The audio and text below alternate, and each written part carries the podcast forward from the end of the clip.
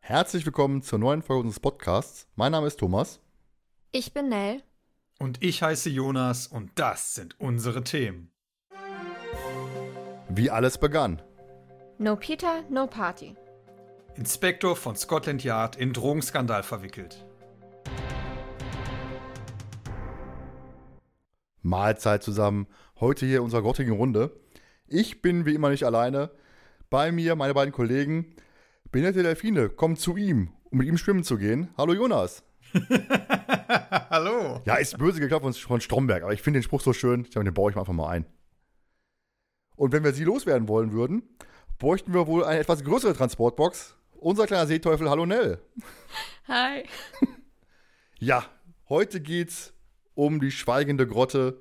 Ähm, ja, wie kamen wir eigentlich dazu? Weiß, weiß einer von euch noch, wie wir auf diese Folge kommen? Hm, Also am entweder- Anfang. Achso, Also sonst Der Klassiker. jetzt aber alle Das beide. ist, mittlerweile auch schon so ein Running Gag geworden. Ne? Ja. Und ich fangen grundsätzlich immer gleichzeitig an zu reden. Ja, oder keiner von euch. das stimmt. Willst du? Willst du, Nein, Jonas, möchtest du? oder? Willst du? Du darfst ruhig. Ladies first. Das, das finde ich aber nett. Also, also, soweit ich mich erinnern kann, war es am Anfang ja der Running Gag, dass das diese Nicht-Lachen-Folge werden sollte. Ach, stimmt ja. Genau. Und äh, das hat ja schon mal hier nicht besonders gut geklappt. Allerdings haben wir das Konzept dann ja auch aus dem Fenster geworfen. Ja, aber nicht, weil nicht geklappt hat, sondern einfach, weil wir ja andere Folgen dann noch im Portfolio hatten, wir machen wollten. Ja, und ja. irgendwie ist dann die Grotte abgesoffen, mehr oder weniger. oder eingestürzt, sagen wir mal so. Aber ich meine, das war das nicht. Ich glaube, es fing. Ja, es war, glaube ich, die Nicht-Lachen-Folge, aber irgendwie kam sie dann jetzt, weil, ja, Nell sagte ja schon, wir haben das Konzept dann, äh, wäre ja schon von vor ein paar Folgen, äh, irgendwann war das ja mal angedacht, relativ, äh, relativ vor, vor la- geraumer Zeit. Und ähm, ich glaube, wir wollten einfach mal eine, wie wir immer gesagt haben, äh, richtig schlechte Folge besprechen. Wobei man ja sagen muss, es gibt ja dieses, dieses ähm, Gerücht, dieses Statement von Nell immer rum, das Buch war wesentlich besser. Und ich weiß auch, warum es besser war, das Buch, warum Nell das Buch be- besser fand. Denn im Buch sind nämlich zwei Peter- Peter-Szenen mehr drin als im Hörspiel. Und die fehlen jetzt natürlich. Aber ich muss auch sagen, jetzt kann ich ja sagen, jetzt wollen wir die Aufnahme machen, weil das hätte ich Wochen vorher von Nell wahrscheinlich immer, habe ich doch gesagt, ge ge gehört bekommen. Das Buch äh, macht schon ein bisschen mehr Spaß, so ist das nicht. Yes! Ne, feiert sich gerade ein bisschen. Also kann man jetzt wieder nicht im Bild sehen. Wie, so- wie so häufig, ne? Also deswegen haben wir ja damals die 30 ja auch äh, mit Video aufgenommen, damit Leute mal wissen, wie du reagierst, wenn wir dich hier bepöbeln. Tja. Ja, wie gesagt, wir starten mit dem ersten Thema wie immer. Nels Nerdsche Nebenfakten. Okidoki, also. Das Buch Die Schweigende Grotte stammt von Christoph Dittert, Christoph Dittert und erschien als Nummer 208 im Jahre 2020. Das 62 Minuten lange Hörspiel mit der Nummer 210 erschien im Juni 2021. Die Folge war quasi der finale Startschuss für den Podcast Die 2. Ja, Jonas, möchtest du denn jetzt mal erzählen? Nochmal. Ich meine, die Geschichte habe ich wahrscheinlich schon ein paar Mal erzählt, aber wie es denn dann zu dem Podcast kam, weil wir zu die Schweigende Grotte gehört haben, hier bei mir zu Hause. Ja. Wir hatten uns tierisch gefreut. Neue drei Fragezeichen Folge schön beim Thomas sitzen, unsere eigene Record Release Party Ja. mehr oder weniger Mit Grillen. mit Grillen. ähm, ich glaube, es gab sogar Burger. Kann sein, weiß ich nicht mehr. Und wir saßen dann nach der Folge auf der Couch und haben, glaube ich, erstmal nichts gesagt, weil uns einfach die Worte gefehlt haben. Also, ähm, ja, und sind dann im Zuge kamen wir dann, glaube ich, wenn ich es noch richtig im Kopf habe, immer so darauf, ja, es gab ja schon immer mal ein paar Folgen, die man nicht so gut fand. Und dann sind wir eigentlich alle Folgen einfach mal durchgegangen und äh, haben über jede Folge ein paar Sätze gesagt und kamen dann irgendwie zu der Idee, boah, das war ja eigentlich jetzt so ganz witzig, wie wir das gemacht haben. Man könnte ja auch einen Podcast machen. Und Thomas hatte mir dann ja auch so ein bisschen erzählt, er hat ja schon von die drei Fanatiker und von der Zentrale mir äh, vorab schon so ein paar Sachen vorgespielt und ich fand die Idee eigentlich gar nicht so schlecht. Weil ich fand das schon richtig witzig, wie wir nur auf der Couch gesessen haben und ohne aufzunehmen uns unterhalten haben. Und ähm, dann haben wir uns gedacht, ja, lass uns einfach mal machen. und jetzt äh, sind wir schon über ein Jahr dran, ne? Das ist halt einfach krass. Ja, so war es damals so. Ja, vor allem war ich echt kurz vorher noch bei, bei den drei Fanatikern gewesen. Hab mit denen zusammen das Erbe des Meisterliebs und nach der Tiger besprochen. Nach der Tiger müssen wir auch unbedingt mal machen, muss ich sagen. Ja, dann würde ich auch sagen, wir haben ja jetzt einen neuen Autor für uns, den wir bisher noch nicht gesprochen haben, Christoph Dittert. Welche Folgen mögt ihr denn und welche mögt ihr überhaupt nicht? Ne, fang du einfach mal an, komm. Du machst wahrscheinlich wieder die Folgen, magst du wieder, die ich alle nicht mag. Das sind verdammt also, viele. Das Ding ist halt einfach, ähm, ich äh, habe mir seine Folgen einfach mal durchgeguckt und es gibt halt keine einzige, wo ich sage, oh Gott, Totalkatastrophe oder die ist jetzt mega schlecht. Es sind wirklich verdammt nochmal alles Folgen, wo ich sage, okay, das ist, das ist okay, das ist mittelmäßig, das ist äh, nicht hervorragend, aber es ist okay. Und ähm, am besten tatsächlich mag ich äh, den Mottenmann im Bann des Drachen und äh, der Mann ohne Augen. Ich muss sagen, im Bann des Drachen finde ich so schlimm, ne? Das ist für mich echt. Ich auch, aber ich, ich, ich mag sie gerade deswegen. Ich mag sie gerade. Just in diesem Moment mag ich sie. Frage ich fünf Minuten später mag ich sie nicht mehr, oder warte? Nein, weil sie eben diese manchen. Das ist wie mit Todesflug. Die Folge ist auch kompletter Scheiß und trotzdem mag ich sie. Ja, Bannes Rache ist für mich, ganz ehrlich zu sein, die schlechteste Folge von der Fragezeichen. Ernsthaft? Ja, finde ich Katastrophe. Finde ich absolut Katastrophe. Huh. Also dieses chinesische Mafia-Zeug, boah, nee, also. Peter wird mal eben entführt, locker flockig. Ja. Und dann fliegen die beiden, anderen beiden fliegen einfach mal hinterher. Oh, wir suchen immer. Irgendwo in Asien. Ja, nicht, nicht ganz, aber ja. Ja, aber war für mich echt, alter Schwede. Jonas, deine Lieblingsfolgen von Christoph Sittert und die, die du nicht magst? Also im Band des Drachen finde ich auch nicht so gut. ähm, genau aus den Gründen einfach, dass ähm, ganz ehrlich, Peter wird entführt und ist in Asien gelandet. Ne? Also allein schon irgendwie die Tatsache, weiß ich nicht, ähm, macht es irgendwie ein bisschen strange, die Folge. Ähm, welche ich eigentlich relativ mag, ist tatsächlich äh, Und die brennende Stadt. Ja, muss ich auch sagen. Das liegt so irgendwie daran, weil ich habe ja so, ich bin so der, der Typ, ich habe so ein Fable so für, für, für, Lost Places so. und solche Geschichten und ich finde, das hat so irgendwie diese, diese Stimmung in dieser Folge. Es hat aber auch so ein bisschen Silent Hill-Feeling irgendwie. So. Ja, richtig. Und ich, ich habe auch ein bisschen recherchiert vor, äh, damals sogar noch, als ich die Folge gehört habe, weil ich das so interessant fand, das Thema. Gibt es ja wirklich, ne? Das ist wirklich eine reale Stadt, die wirklich am okay, heute nicht. noch, ich glaube heute wahrscheinlich auch noch brennt. Weil eben halt, gerade als, als Ruhrpott-Kind bist du wahrscheinlich da eh wie so ein bisschen, bisschen gefangen. Hast in der Stadt halt so ein Kohlewerk angefangen zu brennen und äh, ja, und immer noch brennt. Also richtig, richtig krass. Fand, fand ich super. Schönes Thema. Ja, und welche ich eigentlich auch noch ganz gut finde, ähm, Schattenwelt. Ja, jein. Also ich, klar, das, das Ende ist so ein bisschen. Ja, er hatte nur einen Teil geschrieben, ne? Nicht eben, eben, eben. Ich habe nachgeguckt, es ist der erste Teil, den er geschrieben hat, und der erste Teil ist noch gut. Ja, ist ich richtig. dachte, hätte, hätte Schattenwelt komplett. Nein, nein, nein, nein. Kannst du mal sehen, wieder was gelernt. Äh, nee, aber dann muss ich tatsächlich sagen, der Anfang, den, ich, ich finde den ich finde die ganze Folge eigentlich so ganz okay mit ein paar Abzügen, aber ähm, ja, klar, wenn er den Anfang geschrieben hat, der Anfang ist, ist gut. So. Und welche magst du nicht? Äh, habe ich schon gesagt, im Band des Drachen. Eben. Also, ich hätte ja mehr sein können. Nee, also das sind jetzt so, also die so anderen. Schweigende Grotte sind zum jetzt Beispiel. Nicht so Willst du zu viel verraten? Okay. ja, ich muss sagen, ähm, ich mag noch, abgesehen von der brennenden Stadt, die gefiederten Schrecken ganz gerne. Ist ja diese Comic-Geschichte. Mhm. Und dann wird's eng. Mottenmann noch mit Abzügen, sagen wir mal so. Ne? Also kann ich noch ein bisschen nachvollziehen, Nell. Aber hier geheimnisvolle Botschaft mit dem Indiana Jones-Typen da und, oh nee, also der mit der, der, der, der Mann mit der Peitsche, der da ne, unterwegs ist. Oh nee, also das war alles. Mann ohne Augen mag ich auch nicht. Und Legende der Gaukler ist auch eher so. Ah. Verlorene Zeit war auch nicht so pralle. meine ich, wenn ich im Kopf habe. Das war die Kirchenmafia. Ja, stimmt. Stimmt. Die fand ich gar nicht so schlecht, muss ich Ja. sagen. Ja, ist, wir sagen ja immer, es ist alles Geschmackssache. Ne? Also es gibt ja Folgen, die einen mögen, die anderen nicht. Ihr beide mögt meistens Folgen, die ich nicht mag. Zeigt euren Geschmack. Ähm, und und ich, ich habe dann eher so, so für, für andere Sachen. Ne? Also wie gesagt, Brennende Stadt, Jonas und ich finden die gut. Den hätte ich gar nicht erwähnt. Also von daher, jeder mag gewisse Genres, gewisse, gewisse Settings mehr als, als, als andere. Und von daher, der eine mag Rätselfolgen, der andere mag Gruselfolgen. Dann gibt es halt die typischen Recherche- und Archivfolgen, sage ich mal. Oder halt späte Rache, haben wir auch schon über, über gesprochen, ne? Die mag's. Und Jonas genauso und ich mag die einfach nicht. Das ist mir einfach zu. Nee, will ich nicht. Ja, dann, was kam euch als erstes in den Sinn, wenn ihr an die Folge denkt? Also tatsächlich die drogenschmuggelnden Delfine. Ja. Bei mir sind es eher die Torpedo-Delfine, die durch, die die Gegend bomben äh, mit ihren, äh, die halt die Bomben angehangen bekommen und dann auf die Schiffe losgehen. Ne? Ja.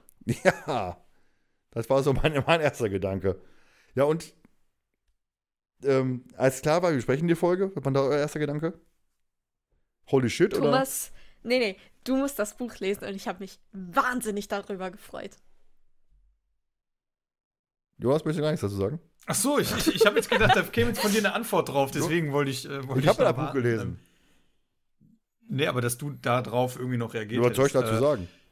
Also, tatsächlich habe ich mir im ersten Moment gedacht, holy shit, warum ausgerechnet diese Folge? ähm, ich muss sagen, ich musste sie tatsächlich öfters hören, weil ich, glaube ich, nach den ersten fünf Minuten immer eingepennt bin auf der Couch.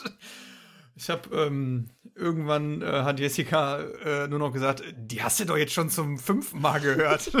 so, das kenne ich doch schon. Also, und äh, ja, ich sag, es ist schön, dass du die auf dem Balkon immer mitgehört hast. Ich bin immer eingepennt auf der Couch. Also bist du quasi heute nicht der Experte, sondern eine Freundin. Wir sollten eine Freundin dazu holen, du kannst gehen.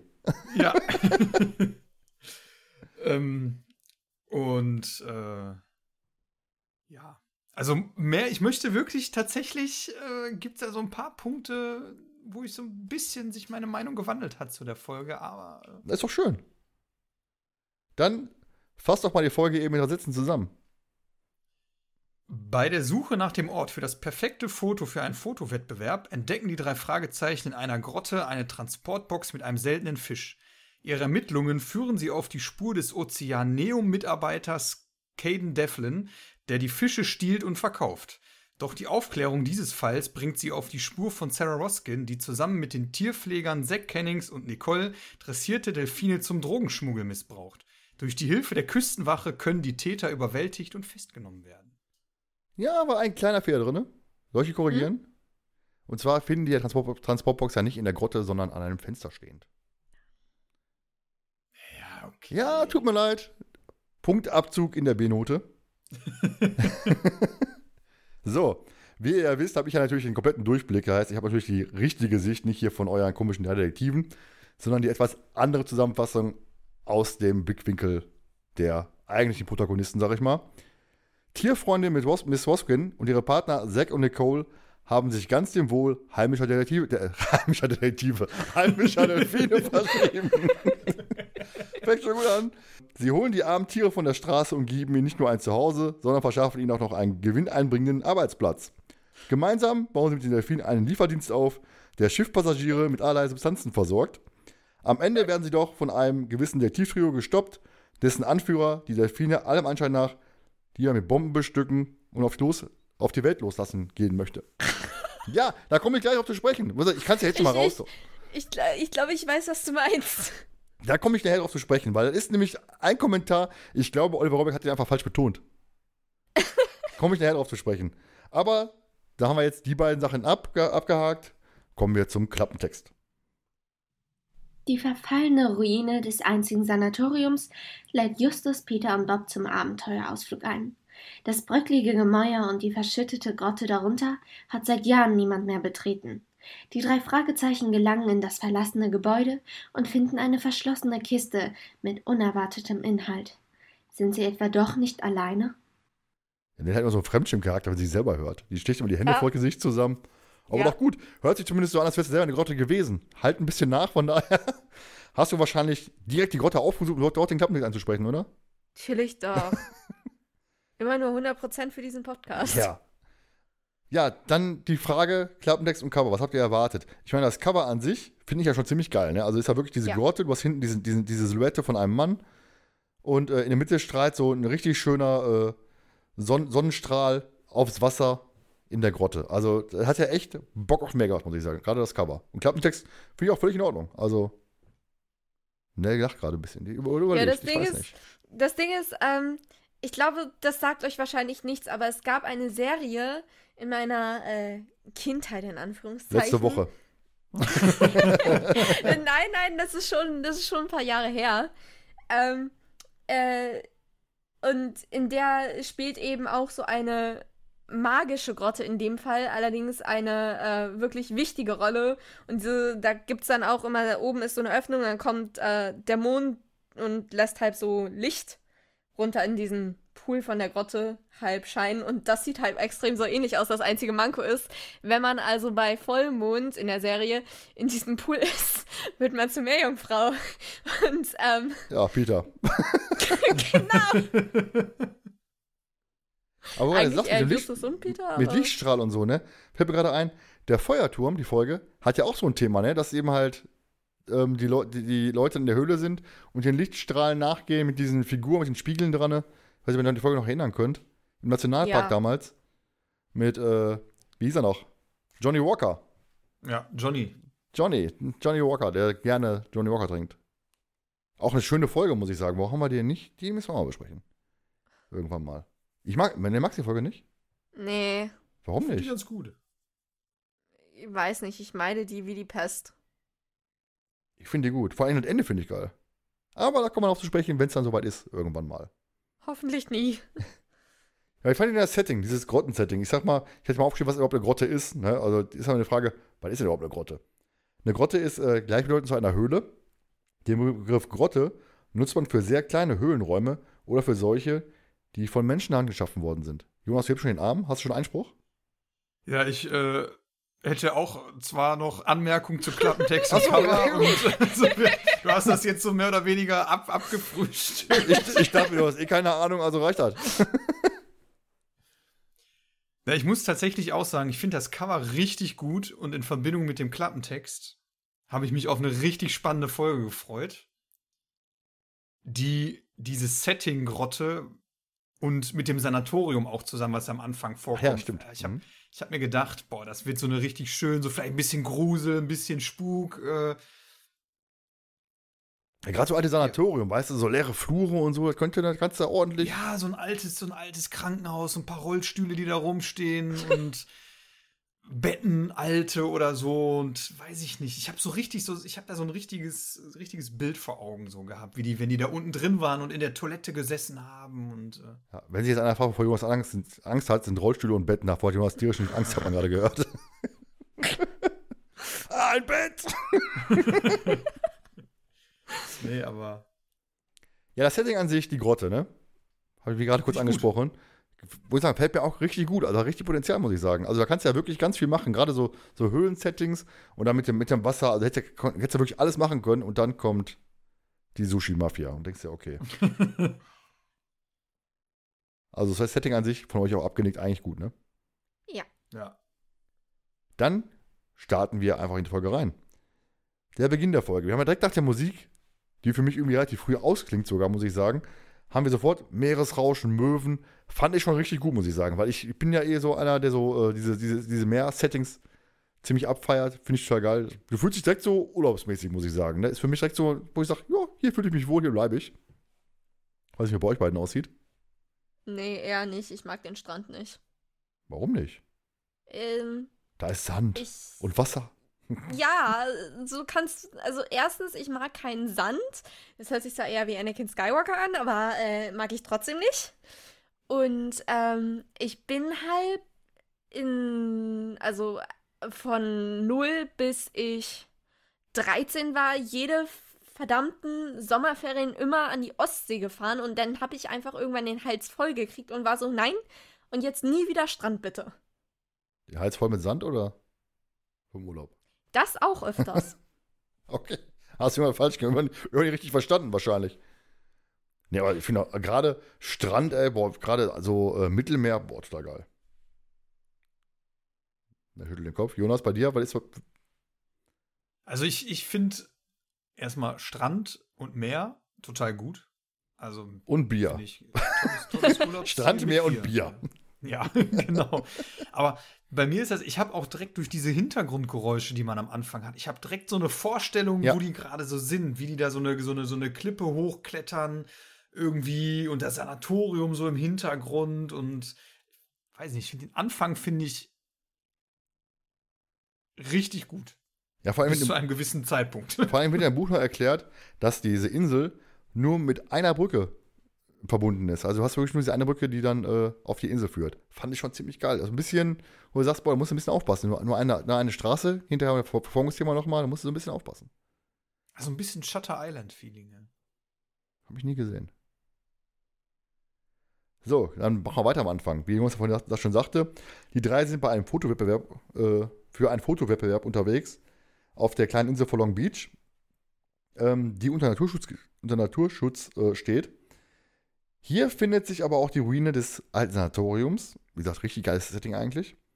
Unter dem auch äh, nach, unter dem nach einem Erdbeben eine Grotte eingestürzt sein soll. Die Ruine ist mittlerweile eingezäunt. Also hast du sofort dieses Lost Place-Gedanken, ne? Alles Mhm. eingezäunt, einge äh, eingeschützte Ruine, Erdbeben, pipapo. Ähm, neben einem Boot der Küstenwache hat dann Peter mal ein, ein offenes Auge gehabt und sieht dann auch noch einen Mann mit chinesischen Drachentattoos, der sich anscheinend vor der Küstenwache versteckt. Und dann durch ein Loch im Zaun betreten sie die Ruine, wo sie den Mann gerade durch ein Fenster in die Ruine einsteigen sehen. Ja, und wie die drei halt so sind, ne? Ab hinterher. Und stellen halt fest, Moment, das Fenster ist nicht nur eingeschlagen, sondern fein säuberlich von Scherben befreit, dient also wohl des Öfteren mal als Zugang zur Ruine. Sie folgen dem Mann halt äh, eine Wendeltreppe hinab und kommen in eine große Halle, wo, die wohl der Zugang zur Grotte ist, wo laut Bob früher das Delfinschwimmen stattgefunden hat. Ja, und der Treppenzugang tiefer ist halt noch durch ein Gitter und äh, das Ende der Treppe von Felsbrocken versperrt. Vor einem Fenster in der Halle finden Sie ja diese ominöse Transportbox. So, was habt ihr denn gedacht, als ihr das erstmal gehört habt, was ist da drin? Drogen?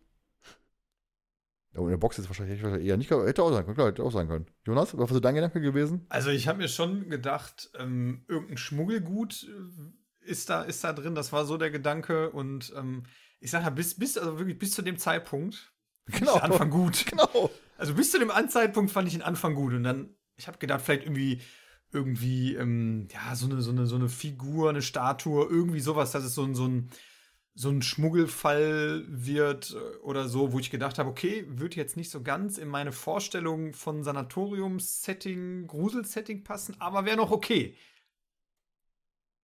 Ja, Wenn es jetzt nicht das gewesen wäre, was es ist eigentlich in der Box. Ich muss sagen, ich bin ein bisschen über das Ziel hinausgeschossen bei meinen ersten Gedanken. Ich dachte so an Organe oder sowas. Hat natürlich drei Fragezeichenmäßig gar nicht gepasst hat, ne? Aber Sanatorium, Transportbox, ich denke, oi, da ist doch bestimmt, vielleicht, wäre auch mal schön, dass da irgendeiner wen zerschnibbelt hat und, äh, oder Organhandel oder so. Wäre auch mal ein nices Thema, muss ich ja sagen. Ist ja auch, äh, sehr brisant. Ja. Viele drei Fragezeichen vielleicht zu drüber, muss man sagen. Naja, also was es nicht schon alles bei den drei Fragezeichen gab, da wäre das vielleicht, also, hm, Vielleicht eher was für Punky, mal gucken. Ja, sie finden dann eben halt einen seltenen Fisch und zwar einen Golden Monkey Flowerhorn. Ich habe euch mal ein Bild dabei gepackt, wie der aussieht. hm. Weiß ich nicht, das sieht aus wie das letzte Einhorn der Fische, ne? Also mit seiner riesigen Nee, also, Beule- der- Ram ja, Man eben, von He-Man. Diese ne? Riesenbeule, das Ja, sieht ja. aus wie, keine Ahnung, ein Pickel oder so. Wa- Was? Ein Pickel. Ach so. Also ein riesiger Pickel da. Ja, eben. Find- du den Ich ausdrückst, finde, ne? der sieht so ein bisschen aus wie die äh, wie diese Dinosaurier, die so diese, diese, Ja, diese stimmt. fette Platte auf dem Kopf Ja, haben, stimmt. die immer so mit dem Kopf sich überall so gegen so bom, bom. Ach, So. die Ananas. Äh, ja, okay. Was, Ananas? Was, Ananassaurier? Nein. Nein, nein, nein, nein, alles gut. Ja, und das war für mich auch der Moment, wo ich sagte, boah, ey, jetzt kommen wir nicht mit hier mit, mit Fisch und weiß ich nicht was. Also das fand ich ein bisschen, oh, da ging bei mir sofort der Pegel, der Adrenalinpegel, der die der Spannungsbogen sofort, aber sowas von in den Keller, bis in die Grotte ging quasi runter, der, der Spannungsbogen bei mir. Also, das ist mir echt, boah, nee, ey. Ja, aber wieso denn? Ich meine, der Fisch ist ja auch wertvoll. Und ob es jetzt ein Fisch oder eine Statue ist, ist doch hauptsächlich eigentlich nur ein MacGuffin. Also es war wirklich bis zu dem Punkt, ich habe mir dann noch gedacht, okay, Geil. lass uns Also. erstmal abwarten. Aber dann sagt Justus ja, diese Fische sind sehr wertvoll. Die können bis zu hunderte von Dollar wert sein. Manche sogar tausend. Und da habe ich mir gedacht, okay, also da schmuggelt jetzt jemand einen Fisch, der ein paar hundert Dollar wert ist. Das ist sehr wertvoll. Also, ich, also da war für mich der Punkt, ha, mal gucken, wie es weitergeht. Nee, ich fand auch, dieses, dieses Fischthema war für mich echt so, das Sushi-Mafia, also weiß ich nicht, das war so ganz, fand ich nicht schön. Du anscheinend doch schon. Ich glaube, ne, dass das, das, das Achso, Problem ist einfach, man ist von drei Fragezeichen was anderes gewohnt. als Fische, ja. Geisterperlen, Rubine, Eben. was wurde nicht alles äh, schon geschmuggelt, Statuen, äh, keine Ahnung. Und dann einfach ein Fisch. also dann hätte man lieber hingehen können, die machen die Box auf und da ist nichts drin oder so und dann wäre dann irgendwas anderes passiert. Hm, aber Wasser. Ein Fisch. ja, oder von mir aus ein Messer, wo Blut dran ist. Irgendwie, weißt du, das diesen Spannungsbogen erhält, ne? Und dann Ja, aber verstecken die sich. Pack denn in eine Transportbox ein Messer mit Blut. Immer, du hast an Organe gedacht. Ich hab mal eingepackt. Hier, Messer mit Blut, viel Spaß damit. Nee, aber da, war für mich der Punkt, ha. Ich war halt enttäuscht. Ne? Also wirklich die- diesen Spannungsbogen, die Grotte, das Ja. Setting, richtig gut aufgebaut, ne? mit Küstenwache, Pipapo. Da hast du einen Typ, den du verfolgst. Äh, richtig geil aufgebaut und dachte ich mir, ja, schön, Fisch, Dankeschön. Fand ich so ein bisschen enttäuschend, weiß ich nicht. War für mich jetzt nicht so mein, mein, äh, ja, nicht Motiv, sondern mein, mein, mein, mein äh, Diebesgegenstand, wie auch immer man das nennen möchte. Ja, okay, aber genau das fand ich eigentlich sogar relativ gut, als ich das das erste Mal gelesen habe. Weil, wie Jonas schon meinte, also bei drei Fragezeichen ist es eigentlich immer, immer größer, immer höher, immer weiter. Und jetzt einfach mal sowas, ja, Kleines. Hätte der Fisch jetzt ein Raumschiff steuern können, hätte ich ja geil gefunden, aber so. nee, also das war halt einfach nicht meins. Ja, sie beschließen ja dann, die Box auch liegen zu lassen, um zu beobachten, wer den Fisch abholt. Und dann gibt es ja dieses vermeintliche Erdbeben. Und sie fliegen durch das Fenster nach draußen und sehen dann, wie der Fremde in seinen Kastenwagen steigt und wegfährt. Und Peter hinterher, wie er halt so ist. Ist im Buch auch wieder ein bisschen geiler geschrieben, muss ich sagen, weil sie teilen Mhm. sich ja auf. Ne? Peter geht sofort hinterher. Bob bleibt drinne, beobachtet von drinnen die Transportbox und Justus von draußen. Heißt, das ist eine bessere Aufteilung. Fand ich auch wesentlich spannender geschrieben, muss ich sagen.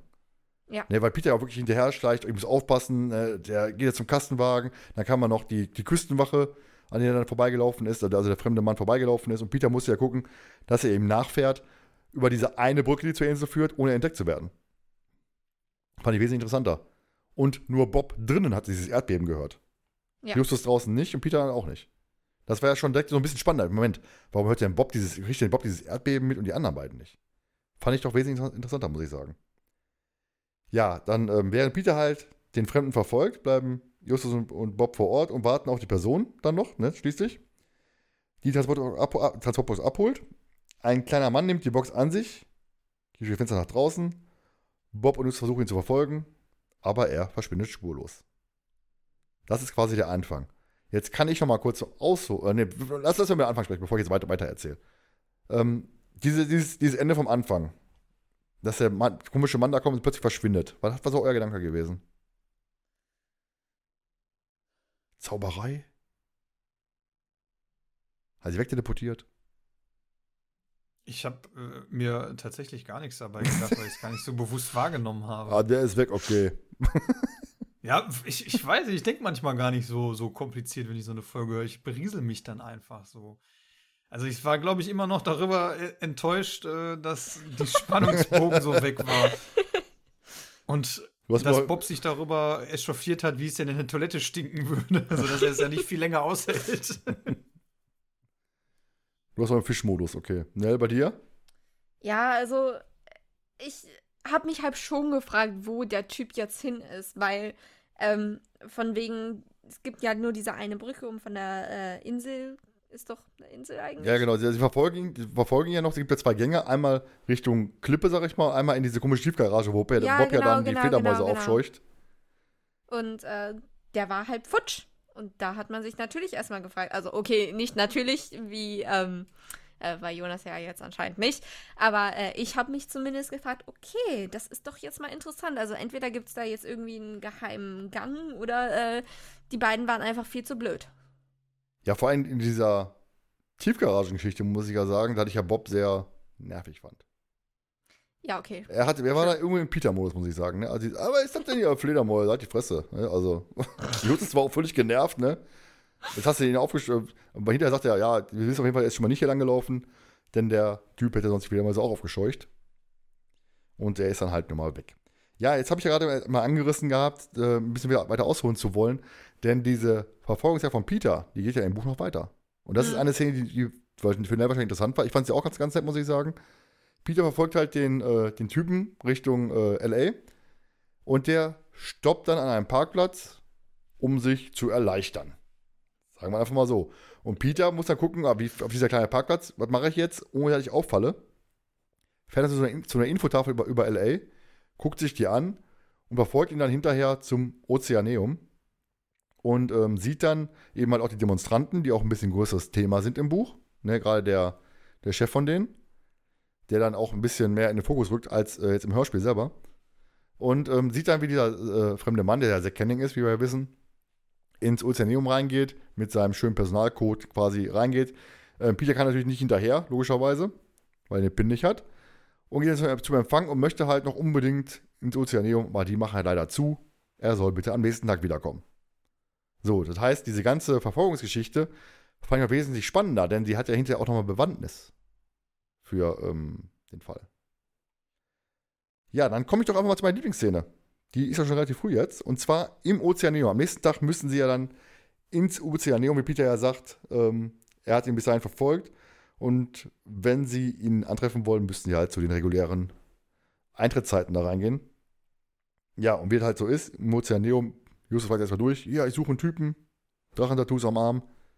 Ja, den kenne ich, das ist dieser Zack Kenning. Und äh, er und seine Partnerin Nicole die treten gleich in der Delfin-Show auf. Also als Trainer, nicht als Delfine, logischerweise. Ne? als Delfine verkleidet. treten sie dann da auf. Dann haben wir ja genau diese Delfin-Show an sich. Jetzt komme ich auf das Thema zu sprechen, weil ich mal eingangs sagte, ähm, dass ja eben halt Nicole erzählt ja von, und Nicole und Zack erzählen ja dann eben halt von, von den Delfinen, dass die Demonstranten draußen sind, die Tiere fühlen sich wohl, machen das gerne, bla bla. Und Bob sagt ja, ja, sie fühlen sich wohl von wegen, ne? Also mhm. ähm, die Thematik. Und dann erzählt ja Zack von wegen, dass sie im Zweiten Weltkrieg eben halt Delfine mit Bomben bestückt worden sind und auf feindliche Schiffe losgelassen wurden. Und Justus sagt, völlig begeistert, oh, das gibt's ja nicht.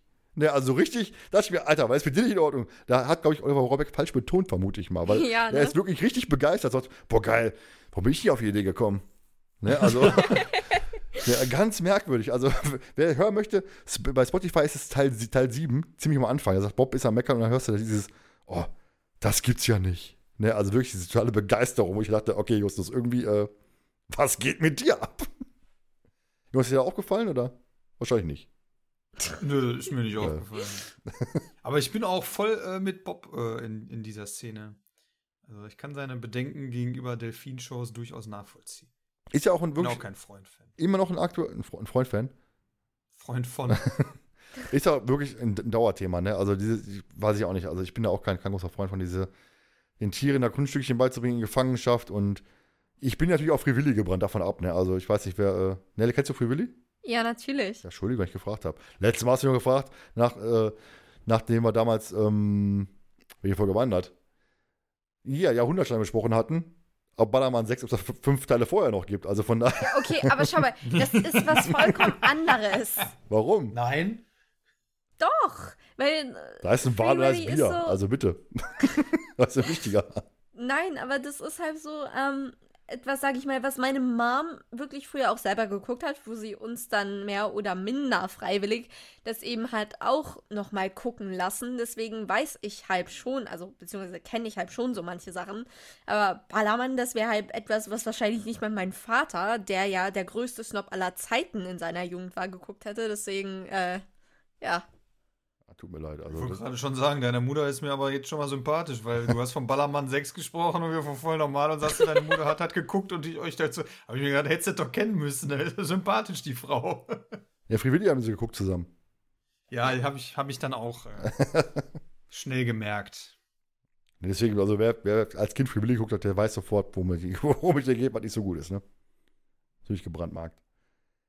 Ja. War euch denn bewusst, dass die Delfine-Spieler Delfine noch eine Rolle spielen werden, oder?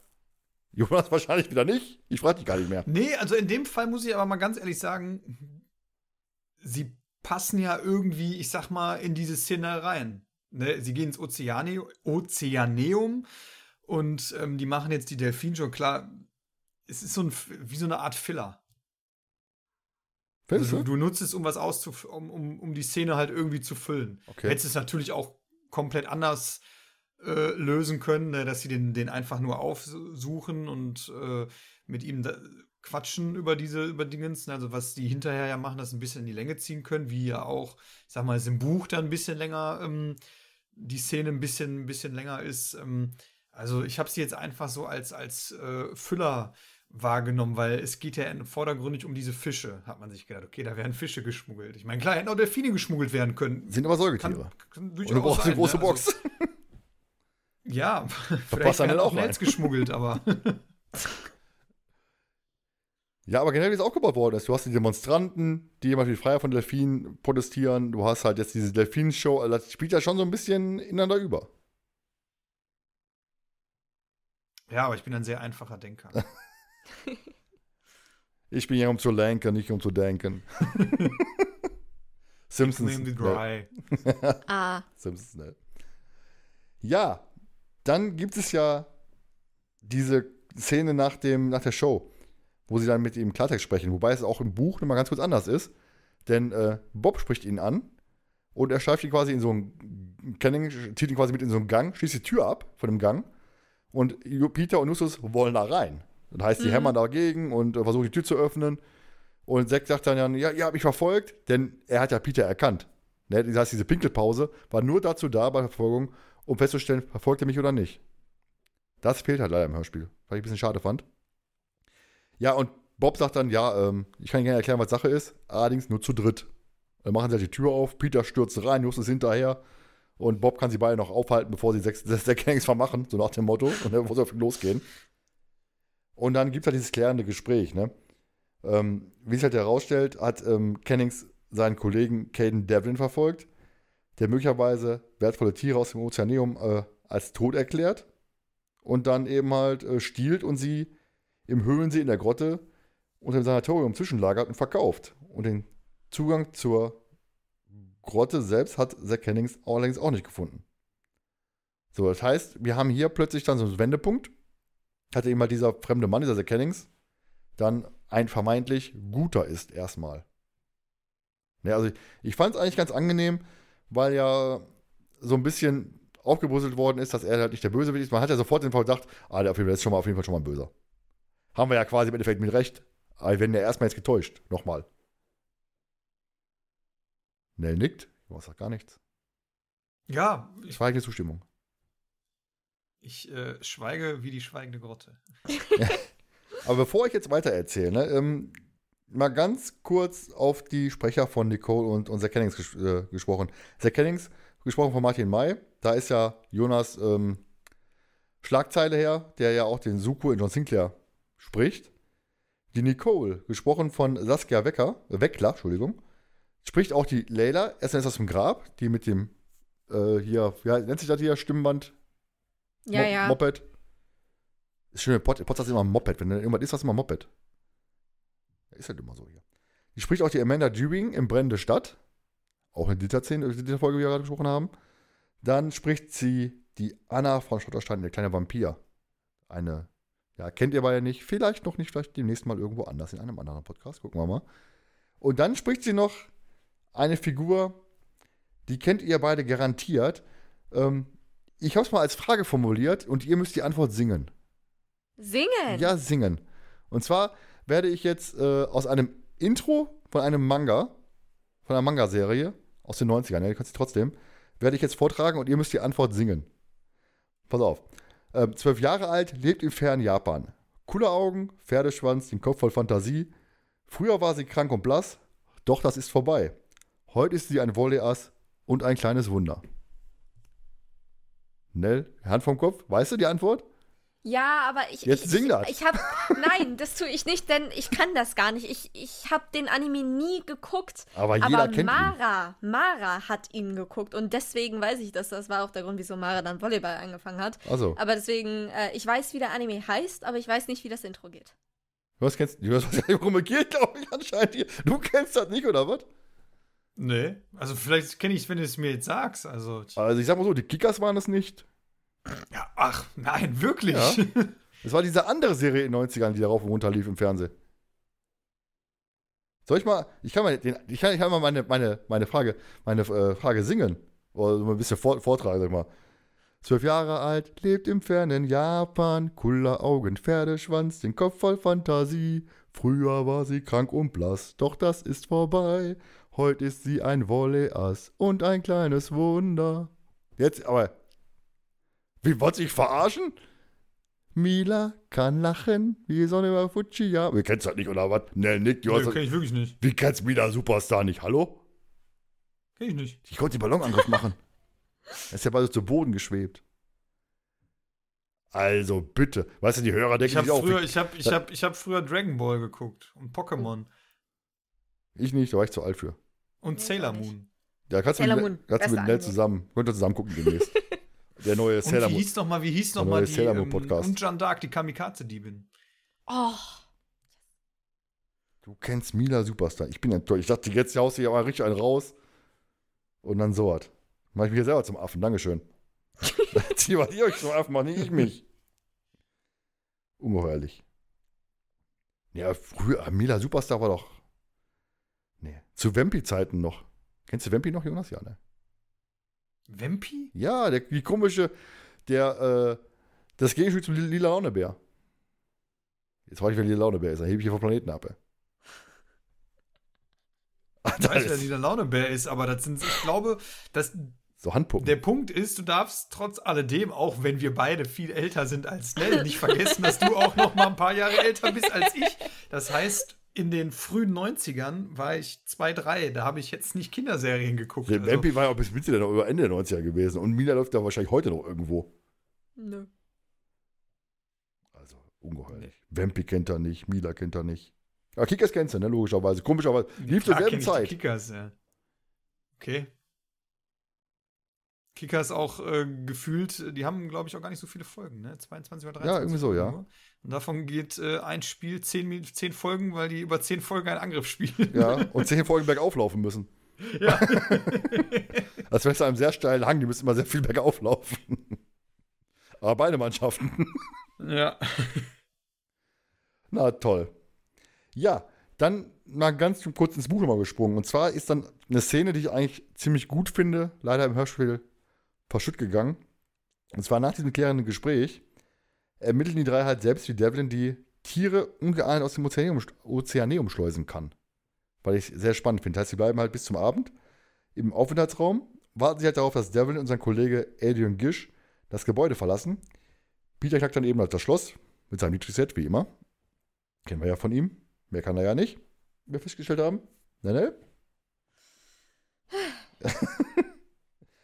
ja, dann kommt halt Justus ins Spiel und äh, schleust sich da ein und findet halt heraus, dass Devlin halt die geklauten Fische wirklich als tot de- deklariert.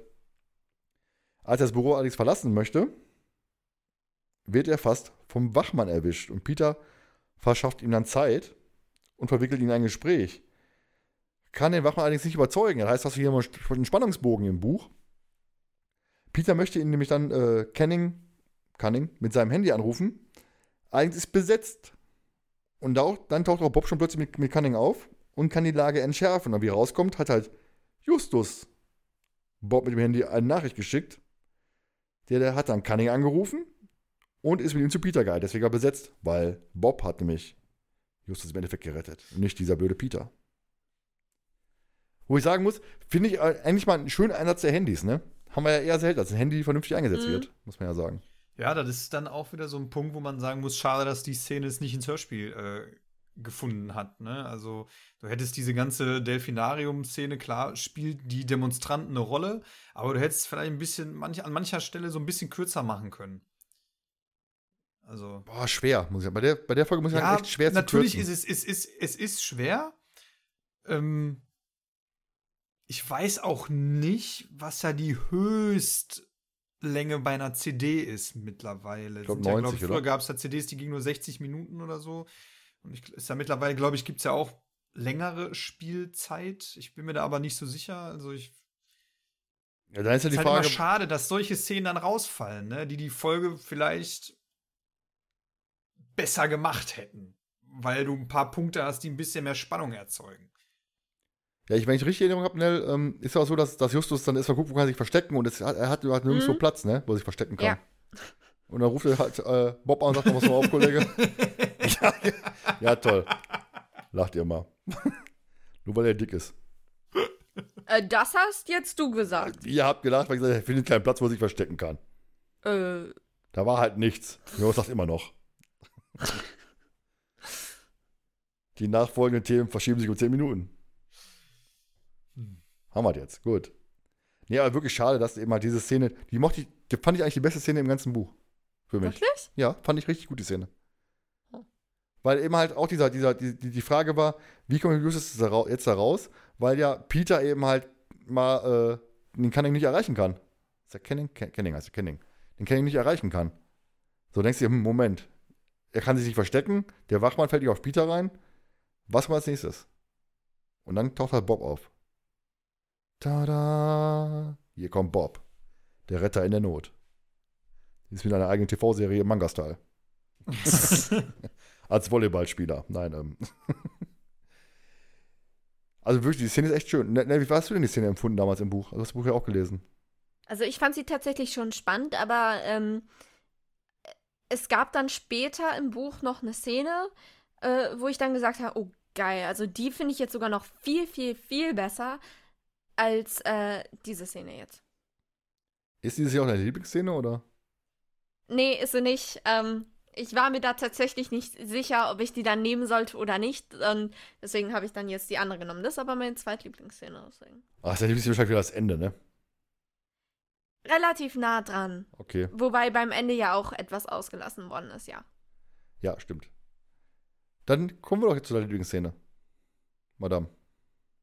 Meine Lieblingsszene beginnt damit, dass äh, die drei dann ja wieder im Endeffekt auf der Insel sind und dann äh, Bob den Zugang zur Grotte findet, die ja, äh, beziehungsweise der Zugang, der ja nur bei Ebbe eben zugänglich ist. Äh, sie gehen dann auch rein und ähm, dann bemerken sie aber auch, dass äh, dieser See, der da vorhanden ist, erstens mal viel zu klein ist, um da zum Beispiel äh, Delfinschwimmen zu veranstalten, so wie es ja eigentlich vorgesehen war dafür. Dann bemerken sie auch wieder äh, Caden Devlin in die Grotte kommt und dann, äh, das stelle ich mir richtig witzig vor. Ich habe da äh, diese, ich weiß nicht, ob ihr die kennt, aber diese Szene bei Ratatouille, wo die Decke runter einstürzt und äh, alle Ratten sich so erschrecken und einer ruft Scatter und die in alle Richtungen fliehen. Wisst ihr, was ich meine? Ich weiß, was du meinst, aber ich habe den Film nicht gesehen. Achso. Ich habe den Film gesehen, aber ich habe die Szene nicht mehr im Kopf. ja, Prost.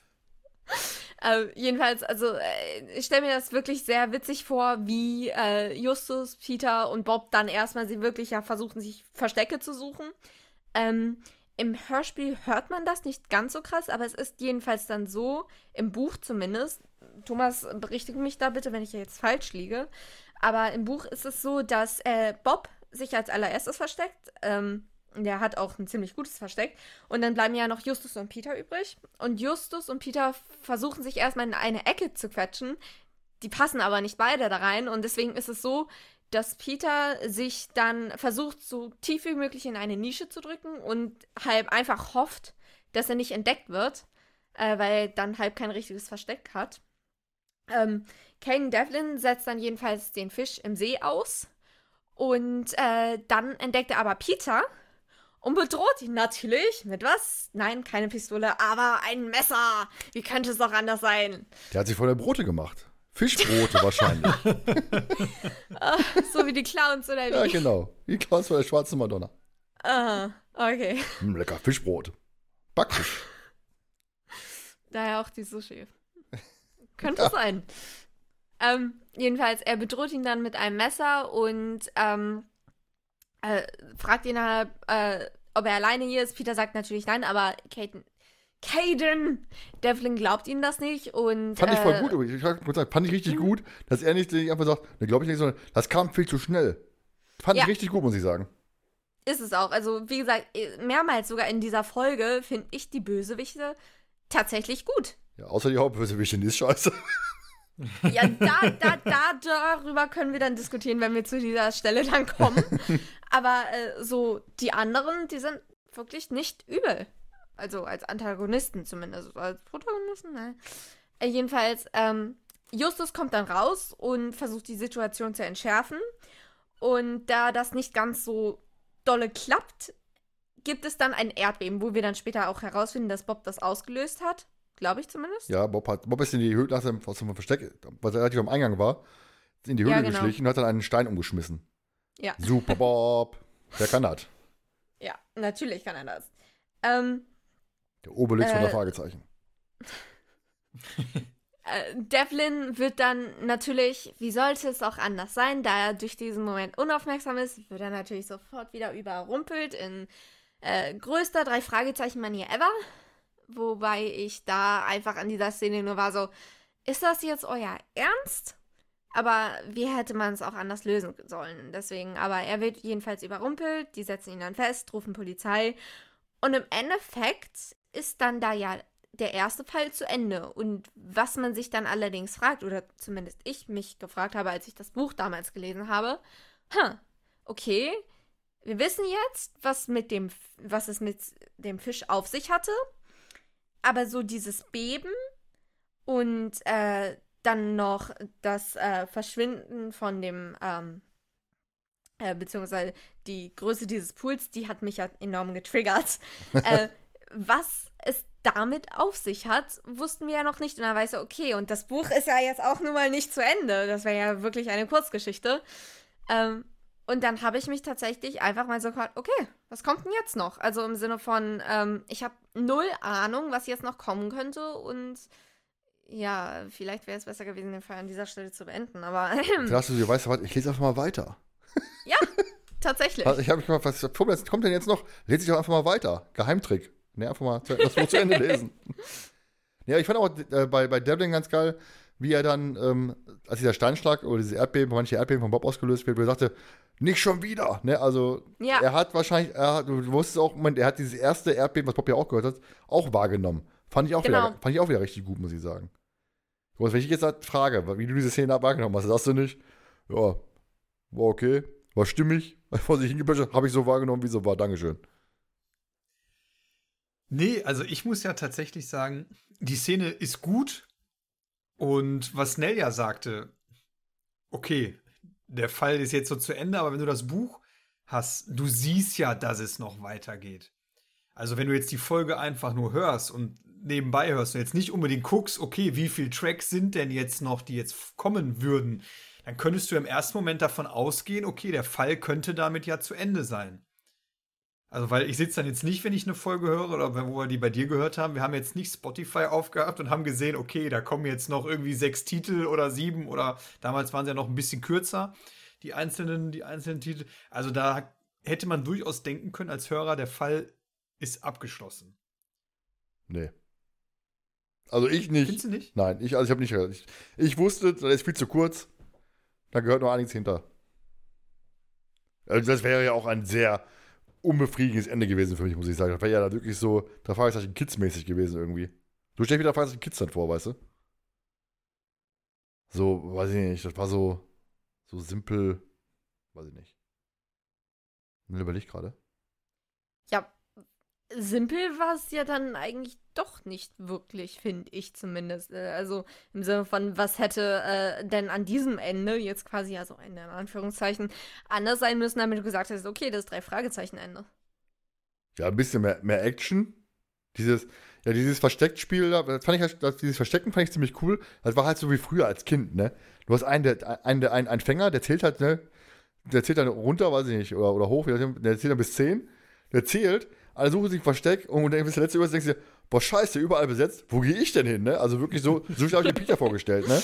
Also man konnte so ein bisschen mitfühlen, aber Mhm. an, an sich war das halt so, boah, weiß ich nicht, äh, auch vor dieses, dieses ähm, Motiv, dieser, dieser Fischhandel, den fand ich halt auch sehr, sehr schwach von Anfang an. Deswegen dachte ich mir, da muss doch irgendwas, ein größeres Ziel sein, ein größeres Motiv sein. Irgendwann muss doch dahinter stecken. Da hat man zumindest dann die, die Käufer vielleicht noch hochnimmt oder so in die Richtung, weißt du. Hat die Käufer dann eben halt diese chinesische Su Sushi-Mafia aus, aus äh, im Band des Drachen sind und die dann da irgendwie Fische verarbeiten wollen. Keine Aber Ahnung. wo war dir das denn jetzt zu wenig Action eigentlich? Weil es ist Eben. ja so ein typisches Drei-Fragezeichen. Weiß ich nicht. Also ich- vielleicht hättest du dir da jetzt gewünscht, keine Ahnung, die kommen am Ende kommt Bob aus seinem Versteck und sagt, ha, Devlin, Sie haben nur einen Fehler gemacht. Und er fragt dann ganz überraschend, welchen denn? Und dann kommt Justus angesprungen, Sie kommen mit einem Messer zu einer Schießerei. Das, ne, aber ich fand, das ist auch eigentlich so ein Ende, wie es schon öfters bei den drei Fragezeichen Ja, aber auch gab, diese- ne? der, dieser- wird dann, der Bösewicht wird irgendwie abgelenkt und dann äh, fehlt nur noch, dass, dass ähm, Justus sagt, auf ihn, Kollegen! Und ähm, Ja, aber dieser Weg Also- dahin, der war doch, wäre doch dann sehr bescheiden gewesen für dieses Ende. Weil der Weg dahin ja, ist aber ja. haben wir ja jetzt in der, ich sag mal, von Nee. den, in der Vergangenheit, also finde ich, öfters Fälle gehabt, wo der Weg wirklich sehr bescheiden war. Nee, aber das bis- war ja wirklich sehr kurzer Ende. Weg. Das war ja wirklich dann, ja, wir sprechen mal mit dem Zack Canning, oh, das ist mein Kollege, okay. Also im Hörspiel ist es dann so gewesen, die verfolgen Zack Canning zum Ozeaneum, sprechen mit ihm, er sagt, war mein Kollege, die sauber auf, Ende ist. Das wäre ja dann, boah. Ja, Ja, okay. natürlich. Ich habe jetzt aber auch, muss ich ganz ehrlich sagen, ich habe jetzt aber auch nicht dann auch, guck dann auch nicht, wenn ich so eine Folge höre, auf die, auf die Zeit. ne? Ich habe so gefühlt, Thomas steht da mit so einer Stoppuhr. Okay, zack, Ende. Ah, 20 Minuten. Kann nicht sein. Da muss noch mehr kommen. Sondern, Ich habe, Weiß ein, ich nicht. ich habe einfach innere, ich habe eine innere Uhr, ich habe ein Zeitgefühl dafür. Ist ja aber auch eine ja, ist Folge, ja ne? gut, ist ja, ist, ja, ist, ja auch, ist ja auch okay. Aber ich finde es jetzt nicht, fände es als Ende jetzt nicht schlecht. Mhm. Nee, hätte ich mir nicht gefallen, muss ich sagen. Es gab ja noch eine Folge, ne, wo dieses, dieses Ende sogar mit Automusik vorgezogen worden ist. Ja, Fällt mir gerade nicht ein. mir auch nicht, witzigerweise. Ich musste aber genau daran eben gerade auch denken, ich war so, war das die Folge oder war das noch andere? Welche war Aber- denn nochmal? Die ja wirklich mit dem, mit dem Outro ansetzen und denkst dir auch jetzt Ende. Ja. Ach nee, doch nicht. Fällt mir gerade zum Verrecken nicht ein und wir gleich wieder mit der Aufnahme aufhören, dann sage ich dir sofort, die und die Folge war das. Das ist ja dieser typische Aufnahmegag, wo du in der Aufnahme dann nicht weißt, äh, welche Folge das ist oder irgendwie irgendeine äh, Referenz nicht weißt und, und kaum muss auf den Stopp-Button von der Aufnahme, sagst du, die Folge war das. Ganz Das kurios. Ding ist, ich glaube, die haben wir sogar damals beim Drei Fanatiker Podcast gesprochen, weil ich mich ziemlich genau daran erinnern kann, dass ich mit Mara über dieses Stopp geredet habe, aber ja. Hm, können wir nachher mal gucken. Also Folge habt ihr nicht gemacht, von daher.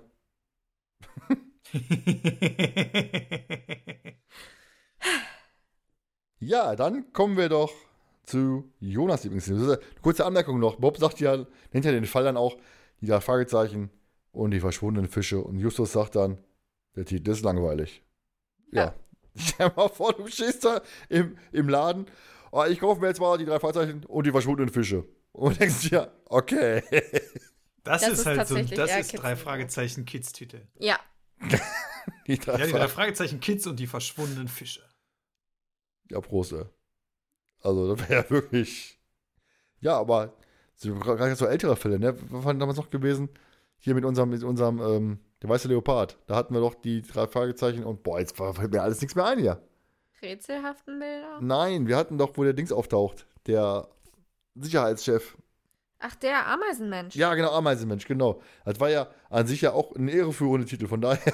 Ja. Ja, auf jeden Fall. Ja, ich habe heute so ein bisschen Blackout-Party, merkt man ein bisschen, ne? Bisschen. Jonas, jetzt Vorhang auch für dich, deine Lieblingsszene. Cobra übernehmen sie. Wir wissen ja jetzt durch Thomas innere Uhr, die Folge ist noch nicht zu Ende, sondern wir sind gerade erstmal bei der Hälfte Die angekommen. Uhr tickt noch.